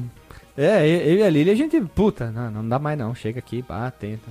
E Só pra esclarecer, né? A versão do Master System que eu mencionei, eu, eu achei aqui o vídeo que eu mencionei, é, ela só saiu na Coreia. É, então ela deve ter sido uma conversão direta do, do, Do MSX. MSX mesmo, pela Exatamente. similaridade do hardware. Eu até, ela tem uma coisa, se ela é igual a do MSX, ela tem uma coisa que é razoavelmente impressionante, que é as estrelas de fundo, elas estão vindo bem suavezinho pro lado, assim. Quando tu vê que tem ali aquele plano de fundo que é a- as montanhas, ele vem a cada 8 pixels, né? Aquela coisa que vem aquela gradezinha Ah, aqui, assim, que vai vindo A pro montanha lado. vai se teletransportando, né? Isso, por quê? Limitação de hardware. O MSX não Sim. fazia rolagem por hardware, era só por software. Então o que eles faziam era simplesmente meter a tela 8 pixels pro lado, né? Que era o que dava pra fazer. E aí ficava aquela coisa esquisita, assim. Essa limitação vai um pixel, espera um segundo, um pixel, era isso, né? Ele... Sim, é super desconfortável esse tipo de scrolling. Seria mais fácil, se tu anda um pouco, para, enfrenta os inimigos, anda um pouco, para, seria menos ah, incomodativo, talvez seja essa a palavra. Sim, porque tu anda, tu enfrenta os inimigos e tu para, né? Tu Nossa, não tem esse, é- esse eterno, fica andando aí, tu... tu- né? Tu- Realmente tu- tu- incomoda isso- muito. Ah, essa, essa rolagem de tela estranha me lembra o tempo que eu bebia muito, cara. Parecia que o mundo real tava, tava tendo frame skip, manja? Tava pulando o Tá. quadro. Tava com lag o mundo do Marcos Mello. Ô, ô, É. ô, ô. Não tô entendendo o que tá é uma acontecendo sensação aqui. tá parecida, estranho. não, não experimentem. Isso acontece quando eu bebo bem pouquinho, doutor Marcos Mello. Não te preocupa, eu sou fraco pra, pra bebida. Tipo, tanto que às vezes quando eu tô muito elétrico de noite, eu tomo um gorozinho aí que ali a gente, a gente, a gente compra, um gin tônica, eu tomo só metade e volta pra geladeira, porque eu já tô, opa, se eu tomar mais um pouco aqui, eu vou, vou mijar, vou cair de cara no chão, vou mijar no chão, né? Tu encontra a Lilian e tu pergunta, Lilian, por que, que tu tá com lag? Aí ela fala, quem tá com lag é tu, cara. Dois quadros por segundo, né? é, meus amigos, a vida é, é o períclito, desculpa, DJ, é o períclito aqui, ó, tic, bombando. Voltando pro, pro assunto do, do gráfico do jogo ali, ele é relativamente simples, né? Boa parte dele é no espaço, então tem aquele fundo preto, não tem muito detalhe de, de fundo. Tem a paralaxe das estrelas, que é, é um efeito bem bacana. E só lá no final que tu entra na base e aí tu tem um cenário realmente, assim, né? Que não é só umas partes meio isoladas, assim, né? Mas, ah, mas ele, é- ele é, bu- peraí, é bonitinho. Ele, é ele é bu- bonitinho. bonito, porque assim, ele trabalha ali com o fundo preto. É, já repa- vocês repararam, né? Quando, tipo, no Nintendinho, quando tu vai enfrentar os chefes, tu sabe que os chef, o chefe ou o núcleo, como o cara cita na entrevista, tu sempre enfrenta o mesmo inimigo. É é um background que você mexe, porque ele é gigantão, né? Comparado com o resto. Mas eu acho legal porque que eles fizeram, em vez de ser um jogo de navinha com fundo preto e tudo preto, eles fizeram o quê? Uma camada em cima, uma embaixo, com um cenáriozinho, umas montanhazinhas, alguma coisa alienígena. Eu gostei disso. Ele torna o jogo mais bonito. Ele não é bonito o suficiente pra ganhar o selo bonitinho mais ordinário, já vou avisar aqui. Sim, parece um desfile de carnaval, né? Tu diz onde que eu tô? Que jogo que a gente tava jogando essa semana que era assim, né? Ah, eu, eu tava jogando pra terminar, né? Que a gente queria lembrar umas conquistas no Retro Archive. Aí eu. Onde é que eu tô? Onde é que eu tô? Eu falava pra ele, onde é- não tô vendo onde que eu tô. Não consigo saber onde que eu tô. Era tudo muito colorido, era muito colorido. Eu digo, onde é que a gente tá? Onde é que gente tá? Morri. Ah, Como eu morri? Porque eu não sei quem me acertou. Nossa, assim, sabe aquele fundo 47 camadas de tudo quanto é cor? Todas as cores que o Mega Drive aceitava estavam no background, assim. Podia mostrar em tela. Caramba, que cansado. Sabe quando tu cansa, termina o jogo, terminar o jogo, tipo, "Uf, preciso enxergar uma tela preta só, assim. Eu tô falando do Mega Drive aí, eu acho estranho até não ter saído uma versão desse, desse jogo pro Mega Drive. Ele tem uma carinha de, de Mega Drive, né? O- Lembra que tinha aquele problema da Konami, né? Que depois Sim, ela foi sim. trabalhando aos poucos, lançando jogos pro Mega, né? Começou com um jogo aqui, um jogo ali, né? Sparkster foi o primeiro autoral e assim vai, né? É, até porque quando, sei lá, tu pega na- nessa rivalidade ainda de Sega e Nintendo, assim que o Super Nintendo saiu, ele saiu com o Gradius 3, né? Então provavelmente eles estavam ali com, com o, o, o pé da Nintendo em cima do pé da Konami, assim, sabe? Não, não vai sair nada pro Mega Drive, não. Não, não vai saltar. Mas, bem rapidinho, o Gradius 3, ele parece em alguns momentos, posso estar errado, espero que sim, ou tomara que não, um remake do primeiro. Algumas coisas lembram, né? Lembram É, bastante. ele, ele, ele é o mesmo sistema, fundo preto, tralha em cima, tralha embaixo, tudo pode acertar em cima, tudo pode acertar embaixo. E, né, e a- usa o mesmo sistema, só que tu vê que a resolução é maior e tu continua enfrentando os núcleos, só que agora os núcleos são muito mais, digamos, é, agressivos, hostis com o tipo que disparam mais coisas, mas ele segue aquela mesma sistemática. Depois tem uns fundos mais coloridos também, mas tu sente como se fosse um reboot também. Não sei, posso estar errado. É, todavia, entretanto, né? Mas tem, os, tem uns bichos bem, bem malucos lá também, mas é bem legal. Vale a pena ser jogado a franquia. Tem uns jogos bem diferentes. Vale a pena. A gente tá tentando trazer um, um clássico diferente aqui. É isso aí. Gurizada, a gente falou sobre até a jogabilidade enquanto tá falando da história, né? Porque ele a Bastante, inclusive. É, mas é legal porque a jogabilidade dele ela é diferente de um jogo padrão de navinha. Normalmente tu pega uma melhoria, o tiro fica mais forte, fica mais forte, mais forte ainda, enfim. Mas é legal isso aí. Porque eu, quando joguei, eu melhorava o laser acabou, né? Melhorava o míssil, a velocidade, options e às vezes pegava os escudos lá. Ponto. Laser sempre no máximo. Eu preferia assim. Ponto. Sons e trilhas. Aí depende da versão. É, depende muito. A melhor versão é dos G6 Spec. Mentira. Nem tem, é só uns barulhos.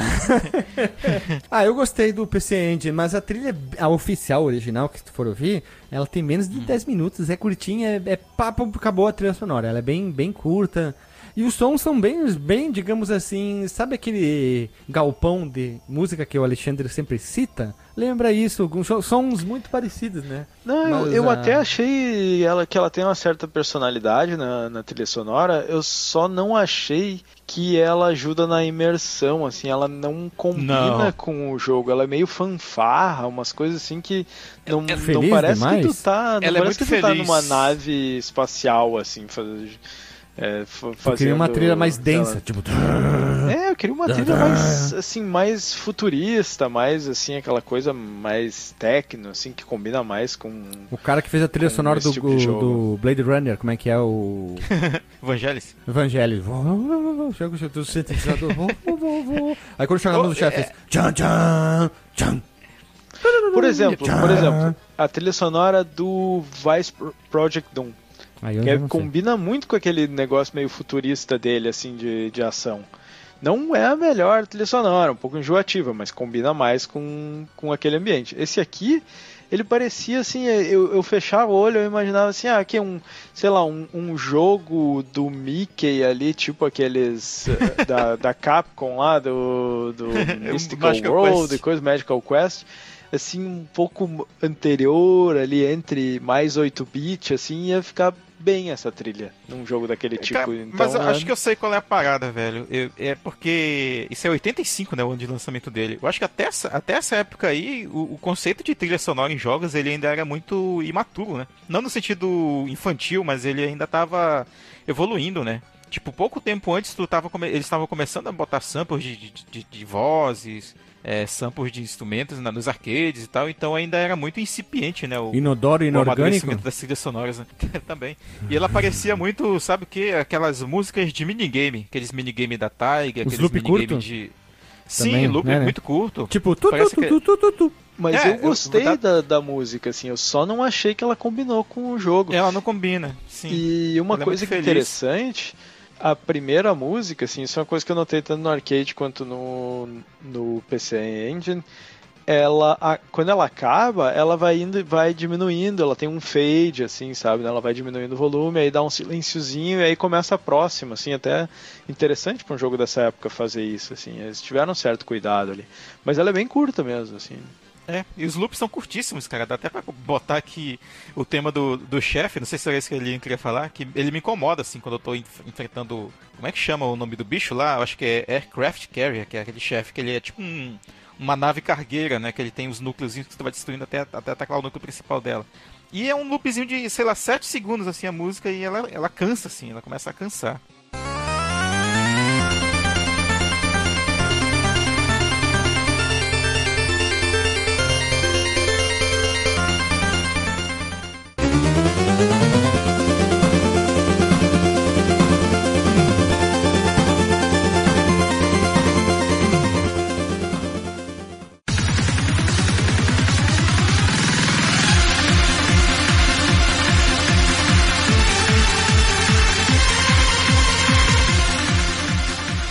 Mas é, ela é icônica, assim, da franquia, mas ela é cansativa. É... Tem, inclusive, ela no Goemon, lá no, no, no momento grátis, lá. Toca to- toda a, trilhazinha adaptada lá pro, pro Super Nintendo. Olha, a trilha sonora, até eu tava procurando aqui, eu encontrei um vinil, foi lançado em 86, se chama, como é que é o nome? Konami Game Music Volume 1, 28XA-85, lançado em 86, pela Alpha Records. A Apollo Music lançou um álbum de trilha também, né, da, baseado na Konami, chamado Original Sound of Gradius KHY1016 em 87 e Legend of Game Music Premium Box contém as músicas de várias empresas de videogame, incluído Gradius e outros da lista da Konami. Esse aqui eu não encontrei muita coisa dele, mas são vinis bem interessantes, assim, vermelhos, bem bonitos. Seria interessante a gente poder adquirir isso aí. Será que saíram do Japão esses. É, é, é, esses tá no? Japão, mas que com não, né? certeza só o DJ conseguiria comprar com preço mais acessível. Acho que porque tu mora aí na Europa, talvez tenha saído por ali, mas a gente aqui nas Américas é impossível, assim. Pra isso estaria, sei lá,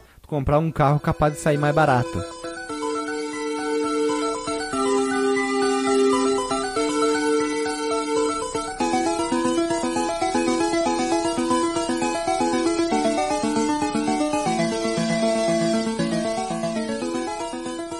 Fase a fase. Não quero fazer a fase a fase. Falei demais nesse podcast, eu fico como é ficar rouco. Então, Dr. Max Mello, Lili e DJ é com vocês agora. Eu só vou ficar observando aqui pla- na plateia, tomando o meu whisky é, a gogô aqui. Hã? Hã? Hã? Muito bem, tem uma grande fase no jogo, que é toda no espaço, porque ele é contínuo, aí chega no final, ele entra numa estação espacial, enfrenta o chefe e acabou. Pronto, faz a fase. É quase isso mesmo, cara. É quase isso mesmo, porque tu, tu percebe que ele, ele tá passando por ambientes diferentes, né? Tipo, teoricamente são planetas diferentes, né? Tal, mundos diferentes. Mas é tudo, é tudo muito rápido, né? Muito curtinho, né? Tipo, Considerando que tu vai passar, né? Dos lugares, né? É. Com save state ou não. A, a Tipo- primeira fase, ela começa só no espaço mesmo, espaço e inimigos. E aí. Espaço, tu... a fronteira final. É a fronteira final. né? Aí tu entra num negócio que é tipo uma caverna, só que tu vê o espaço ainda no fundo. Então é meio como se fosse um, um asteroide aberto, só que lá tem árvores no vácuo. Ah, e, É uma árvore E especial. aí, né, a árvore especial que fica no vácuo, é a árvore do planeta do Freeza. E aí ele tem ali, né, montanhas e coisas muito interessante, porque tem uma montanha que, que a- o topo dela tá separado da base. Não entendo se é pra dizer, ah, não tem gravidade ou alguma coisa assim, é coisa muito, muito louca. Uma, uma desgraça, né? Parece é um, é um asteroide com magma, né? Com uma. que é placas tectônicas aí, e se aquilo for um- alguma coisa orgânica? Hum, É, é possível, é possível. É Tipo no Star Wars, quando eles pousam naquele asteroide, tem um bicho maluco lá, acho que é no segundo, né? E, e essa parte das. Da, é, o final é sempre assim, antes do chefe, vai ter alguma coisa diferentona ali. O chefe é sempre igual, mas antes do chefe vai ter uma coisa diferentona. Nessa fase, essas duas montanhas que parecem um vulcão que tá jogando pedra pra cima, assim que, que desgraça. No arcade, assim, tanto no arcade quanto no, no PC Engine, eu precisei de usar save state, assim, pra ficar desviando das, é, das pedras ali. Sempre morria, voltava um monte. Ah, e essa parte é muito chata. Mas é, achei muito safadeza aquilo ali. Porque é, tu tem que decorar o negócio, não tem como tu desviar só no, no reflexo ali. Tu morre, tu volta pra caceta. É, foi, foi uma coisa que já de cara eu já olhei pro jogo torto, assim, quando eu cheguei naquela É parte. verdade. E muito fácil, inclusive, o chefe. É, é muito mais difícil. O, aquela coisinha que sempre tem no, antes do chefe é sempre mais difícil que o chefe. E, porque o chefe, depois que tu pegou o padrão, é tu ficar andando pra cima e pra baixo e atirando. Pra cima e pra baixo em sincronia com ele pra desviar dos, dos tiros dele. E deu, é isso, né? Ah, aí a segunda fase, ainda no. Se sai daquele asteroide, ou seja lá o que que era, que tinha né, é, barreira em cima e embaixo, e vai pra um negócio que parece, sei lá, umas muretinhas no espaço ali, com umas bolinhas rosa que parece um chiclete que tu tem que atirar pra, pra desfazer e, e passar dele, assim. Ah, os bloquinhos que tu, ati- que tu destrói lá, né?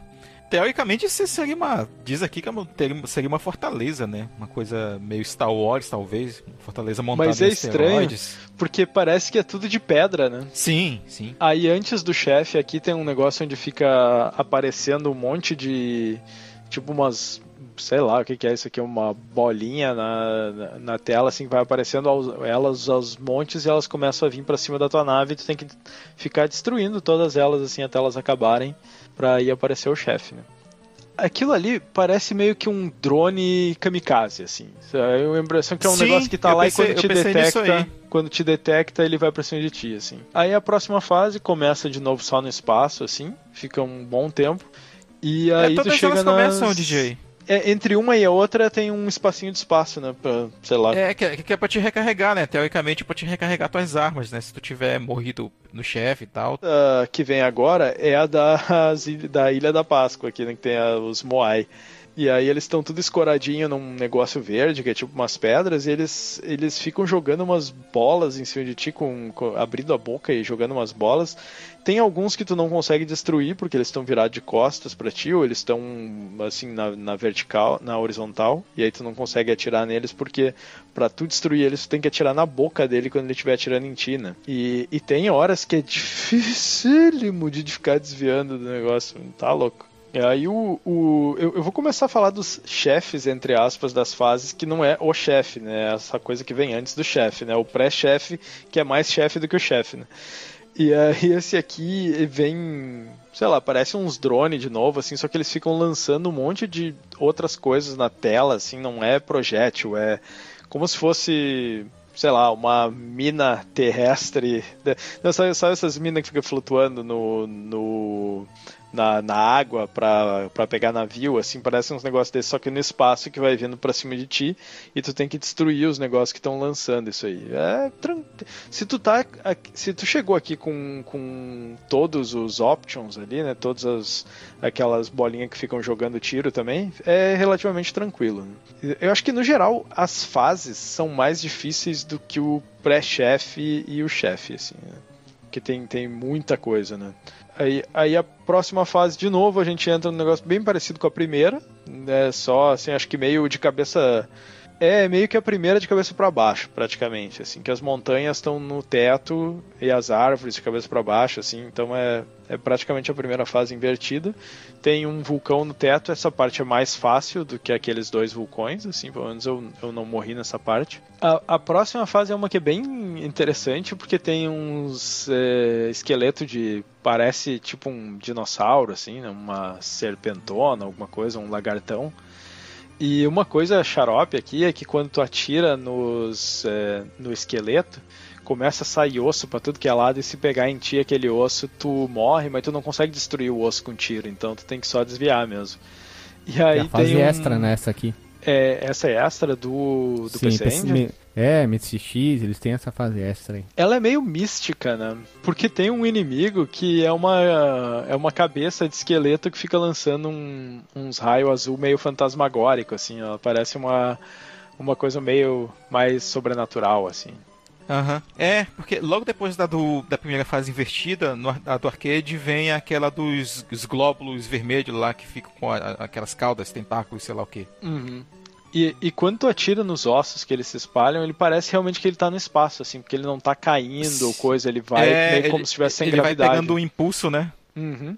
Bem bacana, é uma fase boni mais bonita Eu achei criativa. outras, assim. Sim. Essa aqui tem um pré-chefe que é difícil, porque é aquele monte de, de cabeça que fica soltando raio azul, vindo pela fase inteira. Eu não sei, eu tô olhando no vídeo aqui, mas quando eu joguei, não era só aquelas cabeças, tinha uns outros bichos jogando projétil na diagonal também. E aí a próxima fase é que tem esses negócios com os tentáculos, que parecem uns cérebros e ficam lançando projétil, e essa parte foi aqui que eu larguei de mão, assim, porque eu não entendi o que, que eu tava fazendo para matar esses bichos. Eu não sabia onde é que eu tava atirando para matar eles, porque às vezes matava direto. Ele não tem um indicativo, né, de que, de que ele tá tomando dano. É aquele problema que a gente falou lá no, no Tartaruga Ninja, né? Ele não tem uma barra de life, ele não, ele não pisca quando ele acerta, ele não tem um som quando, quando tu acerta ele, então não, tu fica perdido realmente. Até tinha som quando eu tava acertando ele, mas o problema é que assim, aparecia alguns e aí eu começava a atirar e já destruía de cara um tentáculo ou alguma coisa. E outros não. Então eu não sabia o que que tava. Tela, né, é, não, não tinha assim, eu, eu não sei o que fazer para matar esses bichos. Às vezes mata, às vezes não mata. Para mim parece aleatório. E, e, chega uma parte que começa a encher disso aí na tela, eles lançam um monte de projétil pelos tentáculos e tu tem que, sei lá, ficar desviando, porque é, eu não sei como matar os bichos, e, e aí chegou uma parte que. Ah, e essa parte é muito chata. Sabe o que eu achei escuro dessa fase, cara? É que, tipo assim, tu passa a, a fase inteira matando essas amebas com tentáculos, né? Aí tu chega no final, ah, deve vir uma coisa diferente aqui antes do chefe, como aconteceu sempre, né? Só que não, vem mais dela, cara. Sim, e enche a tela. Hum, hum. É, um essa parte aí foi xarope, assim. Sim. E essa fase, ela realmente é só no espaço. Não tem nada, assim, de nada, assim. Aí depois dessa vem uma que é um negócio meio. parece uma, uma selva, assim, porque é uns, uns galhos com umas coisas que parecem uns espinhos, assim. Então ela é super orgânica, é um negócio muito louco, assim. É, lembra uma coisa que tu veria em Contra, por exemplo, né? E aí o, o pré-chefe ali, eu acho que dessa vez tu não enfrenta o, o chefe, é só chega no final, aqueles galhos se juntam num, num, negócio que fica atirando em ti, depois que tu destrói ele, tu vai pro espaço, mas eu, eu acho que tu não enfrenta o chefe aqui. E aí chega na, na última fase, que é quando tu entra na fortaleza, que é a fase mais. é a que eu tô achando mais bonita do jogo, porque ela é mais detalhada. Mas eu também acho que se eu tivesse chegado aqui, mano, eu não tinha passado nenhum save state. Porque tem umas partes que é super apertado e vem inimigo de tudo quanto é lado e bala. Puta que pariu, parece difícil pra caceta, né? E aí chegando no final é o cerebão lá. Eu, eu não sei o vídeo que eu tô vendo aqui, porque eu não cheguei nessa parte. Eu não sei é, se é a captura que o cara fez, não tá certa, mas chega ali, ele, ele dá meia dúzia de tiro. O, é assim. Eu não vi nenhum projétil é não, ele mesmo? não, ele, ele é o, digamos, o grande mentor por trás, mas ele não tem o que atacar, ele tá preso em cima e embaixo, tu acerta os, os suportes dele. E detalhe, no exemplo no PC Engine tem tudo uma animação, no arcade do NES é, é ruim porque assim, tu quebrou os negocinhos, pum, corta já assim, seco, assim, tal, a nave indo embora. Bem simples assim. Uhum. Puta, achei meio. Ah, no, no, no NES ou no arcade? No NES. Né? Ah, tá. No tá. PC É, Engine eles melhoraram um pouquinho isso aí, né? Estenderam, deram Sim. mais. Opa, vamos fazer isso aqui, vamos fazer Tem uma outro. cutscenezinha, é é bem, bem É, bacana. uma pseudo cutscene ali, né? Uhum. Pô, lembra que a gente falou no, no Rocket Knight Adventure, a gente também falou que o final era meio anticlimático, assim, era da Konami também. Eu acho que eles têm uma galera lá que gosta de fazer um final mais ou menos. É muito difícil esse jogo, ninguém vai chegar lá mesmo. Pra É que eu vou ficar verdade. estressando?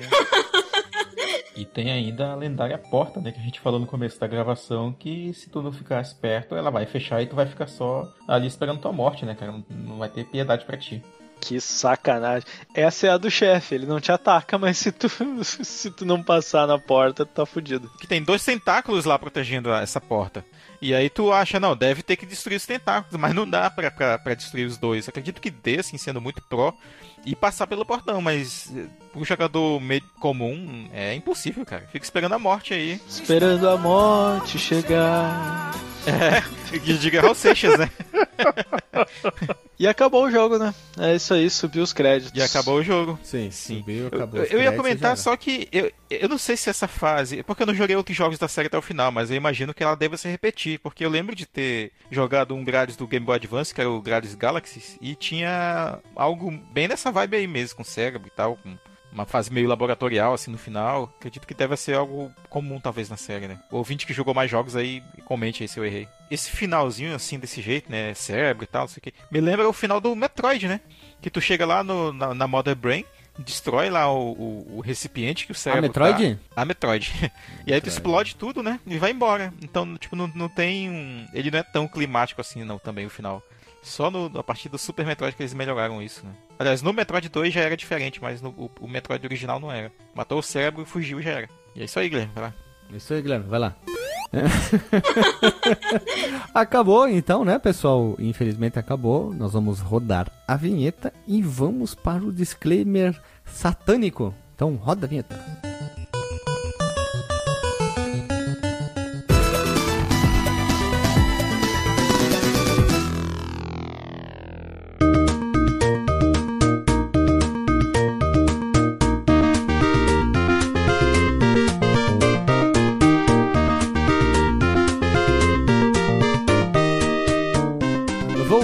Da vinheta, meu povo amado, povo querido, e vamos para o disclaimer da noite. DJ Delagostin, qual é o teu disclaimer da noite? Muito bem, é, talvez a gente precise de um, de um selo novo pra esse jogo aí.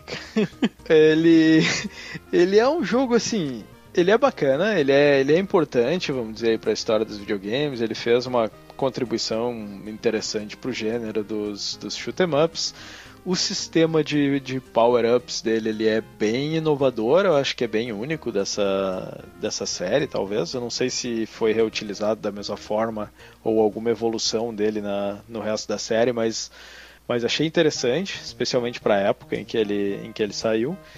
É, a dificuldade dele é, é complicada, é complicada. Eu não sei nem como é que é na questão ali dos consoles, se tem continue, se tem alguém, algum que tem continue infinito e alguma coisa assim. No arcade, aquela dificuldade sem continue, é, não, não entendo como é que esse jogo fez sucesso. Não sei, talvez é aqueles gamers aqui eram raiz e nós somos tudo Nutella mesmo. Nós somos O- tudo velho, acabado, decrépito, Somos velho, acabado, decrépito. é. O gráfico, a gente falou, né? Um gráfico competente, bacana. Não, não explode cabeças, mas tem uns, algumas coisas interessantes, outras né, meio genéricas, mas bacana. Jogabilidade, né? É, é frenético, tem a questão do chefe ali que não ajuda muito. Eu gostei da questão dele ser uma fase única do início ao fim, não ter aquela parte de parar para contar ponto coisa assim, porque ajuda na, na imersão, assim, é, porque né, é, é bem ali, ele tá seguindo a missão e vai, assim, não tem, não tem parada, né? É, a música, como a gente falou, eu gostei da música, eu só não gostei, eu só não achei adequada ao jogo. Podia ser assim, uma música mais é, sei lá, uma coisa mais assim, não talvez dramática, mais, sei lá, aquelas coisas meio mais militar, mais de ação, assim, que, que seja adequada a uma batalha no espaço. Aquilo ali certamente não era adequado a uma batalha no espaço, assim, né? Aquela música, assim, lembrou um pouco o Sparkster, assim, que é uma coisa assim, tipo aquela batalha, mas é, uma, mas é um negócio mais cartoon, né? Uma coisa mais é, interessante e até faz sentido lá no, no Sparkster ser aquela coisa meio fanfarra por ele ter essa essa coisa ali quase steampunk, né? Que é uma coisa mais techno, né? Medieval, assim. E a dificuldade, a dificuldade é uma desgraça. Essa parte é muito chata. Eu sofri jogando esse jogo. É, ele me humilhou, ele, né? Eu não, não sabia qual era a palavra, como é que é que diz, safe word para fazer ele parar de me bater. E, e cara, não, não consegui terminar, não vou terminar, é too much não não sou assim eu, eu, eu raramente termino o shoot 'em up porque chega numa hora assim que eu, é uma desgraça não dá não dá. O que, que eu vou te dizer? Eu não consigo recomendar esse jogo a não ser para conhecer pela questão histórica. Ele não é bonito o suficiente para ser bonitinho mais ordinário não é um jogão e tem que ser jogado para assim para eu dizer nossa não realmente é meio que ah ok tem que jogar assim para conhecer para né, poder falar mal você, aquela então, né? coisa. Ele é assim eu acho que o selo selo para ele vai ser só no Save Station. Então vai ser um selo novo aí. É, ah, Deus, tem o selo Save Station já. É o selo, é o selo é Save Station, então é esse aí. E olhe lá, que Esse eu não aí. consegui, eu digo que eu não consegui terminar nem com o save state. Vai chegar uma hora que tu vai que tu desiste mesmo com o save state, assim. E é isso, é isso. É, é, o, é o que a gente faz pelos nossos ouvintes, é jogar esses jogos aí. Vamos lá então, né? É... Tu, Lili, disclaimer da noite. Então, eu não poderia concordar mais com o que o DJ falou, porque o Gradius é um jogo bem difícil, às vezes até um pouquinho estressante, mas para quem gosta muito de jogos de navinha, vale a tentativa. E também não dá para negar, a, como o DJ também já tinha comentado, a importância desse jogo para os outros tanto que eu e o GZ já tínhamos gravado sobre Skyforce e esse jogo me lembra bastante, assim, o Gradius. Acho que teve algum, algumas inspirações, principalmente quando se fala sobre melhorar arma laser ou a, a própria nave, assim, uh, o Skyforce ele utiliza bastante assim os mecanismos, pelo menos semelhantes do Gradius. Então eu recomendo para quem gosta muito jogos de navinha, tanto que a primeira vez que eu joguei, eu acredito que eu gostei ainda mais do que agora para gravação, porque eu acho que eu tava num período que eu queria muito jogar jogos de navinha. Tanto que eu fui jogando em várias plataformas e não lembro de ter sentido esse peso que eu senti agora pra gravação. Além de que eu joguei outros, né? Gradius 2, o Paródios, e são todos jogos muito bons. Então, eu recomendo com algumas ressalvas. E o selo que eu vou dar pro jogo é jogão, mas deve ser jogado com save state. Tudo, Dr. Marcos Mello. Bem, cara, é, vou, realmente concordo com o que a Linha falou, falo, concordo com o que o DJ falou. E resumindo a história, cara, eu acho que eu, eu recomendaria esse jogo pra quem é fã de jogo de navinha e quer conhecer a história deles, né? É, e, ou de arcades, né? Da década de, de 80 e, e aquela aquele ressurgimento pós-era de ouro dos arcades, né? Que inclusive temos episódios sobre esse tema. Agora, sobre a série Grades em si, sobre esse jogo em si que a gente está comentando aqui, é, se eu for dar um selo para ele, seria jogão e merece save station. eu tô achando a das coisas aí. Ah, eu, eu não vou dar selo não, porque eu já não tenho mais como fazer, concorrer com vocês, né? não, mas, mas fica sendo o save station mesmo, se for dentro do que a gente dispõe aqui no, na nossa classificação. Porque realmente ele, ele pode ser muito frustrante. Eu não recomendo a versão de arcade, talvez nem para quem é fã de jogos de navinha, porque ele é muito, muito difícil. Se for jogar uma versão bonita e que seja fiel assim, à estrutura original, realmente eu acho que a versão do PC Engine é, é, é a melhor assim, de todas elas. Assim como a, o próprio R-Type dizem que a melhor versão é do PC Engine e por aí vai. Mas é isso. Ouvinte que, que conheça vários jogos aí de navinha, tá ligado da história, é fã da série Gradius, né? E quer botar esses dois centavos aí na discussão, conte aí essa história para nós. Vamos lá, então. Eu queria dizer que é. Jogando deve ser jogado, você polêmico. Cada um vai ser o seu, o seu selo. Eu achei muito bom Porém, jogo do PC Engine, jogão e deve ser jogado, é um jogo muito bom mesmo. Os outros eles têm alguns seus probleminhas, mas não deixa ele jogo ruim, tipo o nosso querido Rival Turf, tá? Só deixar bem claro aqui. Mas eu acho que é legal. Eu acho que tudo tem começado em algum lugar, então eles começaram, começaram muito bem. Vocês viram aí no, no processo de desenvolvimento, é um jogo que foi muito. se inspirou em muitas outras coisas interessantes. E é isso aí que eu queria dizer. Não queria falar muito, ficar me enlogando, me enrolando demais, ficar blá blá blá blá blá blá blá. Eu não sou bom nisso, hoje eu não tô inspirado, sei lá. é, mas falou uma coisa interessante, cara. É, ele se inspirou em muita coisa e depois muita coisa se inspirou nele, né? Sim, é isso aí. Tudo tem começado em algum lugar. E eu sei que pode ter alguns seus problemas, nível de dificuldade, mas com o passar do tempo ele foi melhorando, né? Ele foi, eles foram refinando o tipo do jogo, o nível de dificuldade se mantém ma- menos safado, talvez que nem o primeiro do arcade, posso dizer assim? É, ele te dá mais alternativas, né? Tu pode atirar pra trás, atirar em ângulos diferentes e juntar armas diferentes. Tu tem é, bomba, invencibilidade, mais, mais coisas assim pro teu arsenal, né? Isso, isso, isso. É isso aí, pessoal. É isso aí é só por hoje. É, até semana que vem. Beijo na bunda e falou!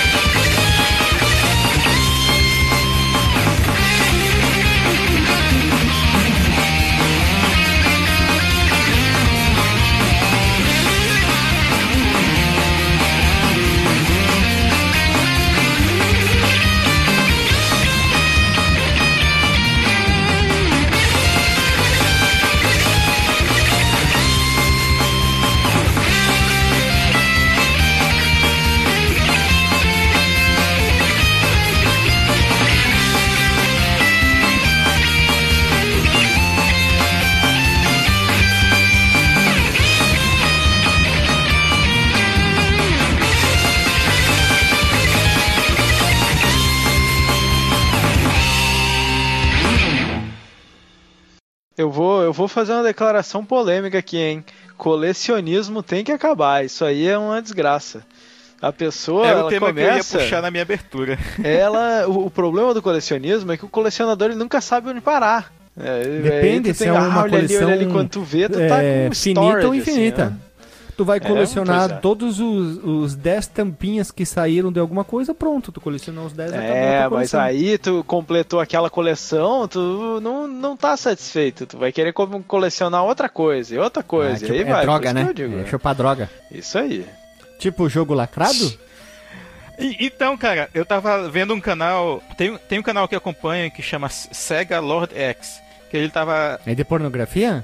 Não, não, não, é sobre É jogos da, esse canal é sobre jogos da Sega. Ah, eu entendi, porque Sega XXX, aí eu fiquei. Peraí, Marcos Não, não, Mello, não, me assustou, né? Ah, não, não. E aí falou que é, hoje em dia ser colecionador tá muito caro, né? E ele acha que não vale a pena pra quem é, tá pensando em começar sua coleção pegar esses títulos lacrados, como tu falou e tal, porque mesmo os jogos ruins eles estão em, em preços absurdos, cara. Isso lá fora, né? Isso sem falar da realidade brasileira. Não, assim, tipo assim, é, jogo jogo do Mega Drive, sei lá, o Justiceiro do Mega Drive. O cara tá pegando mais de 500 dólares, mais de mil dólares em outro, que é, que é um pouco mais raro, sabe? Lacrado, Jogo então- lacrado eu sou, sou absurdamente contra, cara. Se tu vai comprar uma coisa, fazer Tem que uma coleção, acabar. seja uma Vamos coisa que abrir tu todo o usa, jogo pelo lacrado. menos. Tem que acabar o jogo lacrado. Tem que, tem que acabar o jogo todos os lacrado. Vamos começar o movimento. Abra seu jogo lacrado. Por mais que você não vá vender ele, mas abra seu jogo Ai, lacrado. que É, ódio, vamos acabar. que ódio, Não, tem, não, pera bem rapidinho, Lili. Teve um cara que dizia assim: Super Nintendo lacrado na caixa, 60 mil reais. Ah, vai te tomar no cu, rapaz. O que, que eu vou fazer com uma porra de um Super Nintendo lacrado? Não sei nem Vai se funciona. Ah, vai te tomar no cu, rapaz. Por isso que eu falei. É, aí eu pego uma porra de uma caixa, ponho um lacre em volta, um tijolo dentro e o cara nunca vai abrir, porque, né? Não vai perder É valor se abrir. aí. Tá, é isso aí. Porque eu vou fazer coleção pra deixar o negócio em casa, que aí só ele vai ver, mano. No lugar disso Só aí ele é vai um ver. museu, mano. É.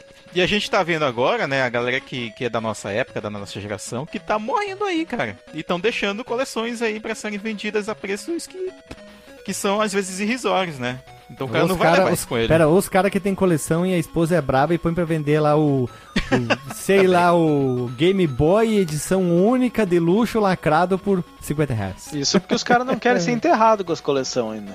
Daqui a pouco vai ter a moda, hein? Tu vai ver. Qual que é a moda? É de ser enterrado com a coleção, né? Ah, justo. Ah, Claro. é. É.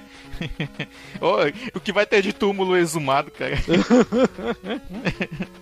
O Guilherme, nós vamos enterrar ele com o Rival Turf. Só quero avisar que esse papo agora ele vai pros créditos, porque tá ficando longo. Então vamos seguir o baile aqui, gurizada aqui.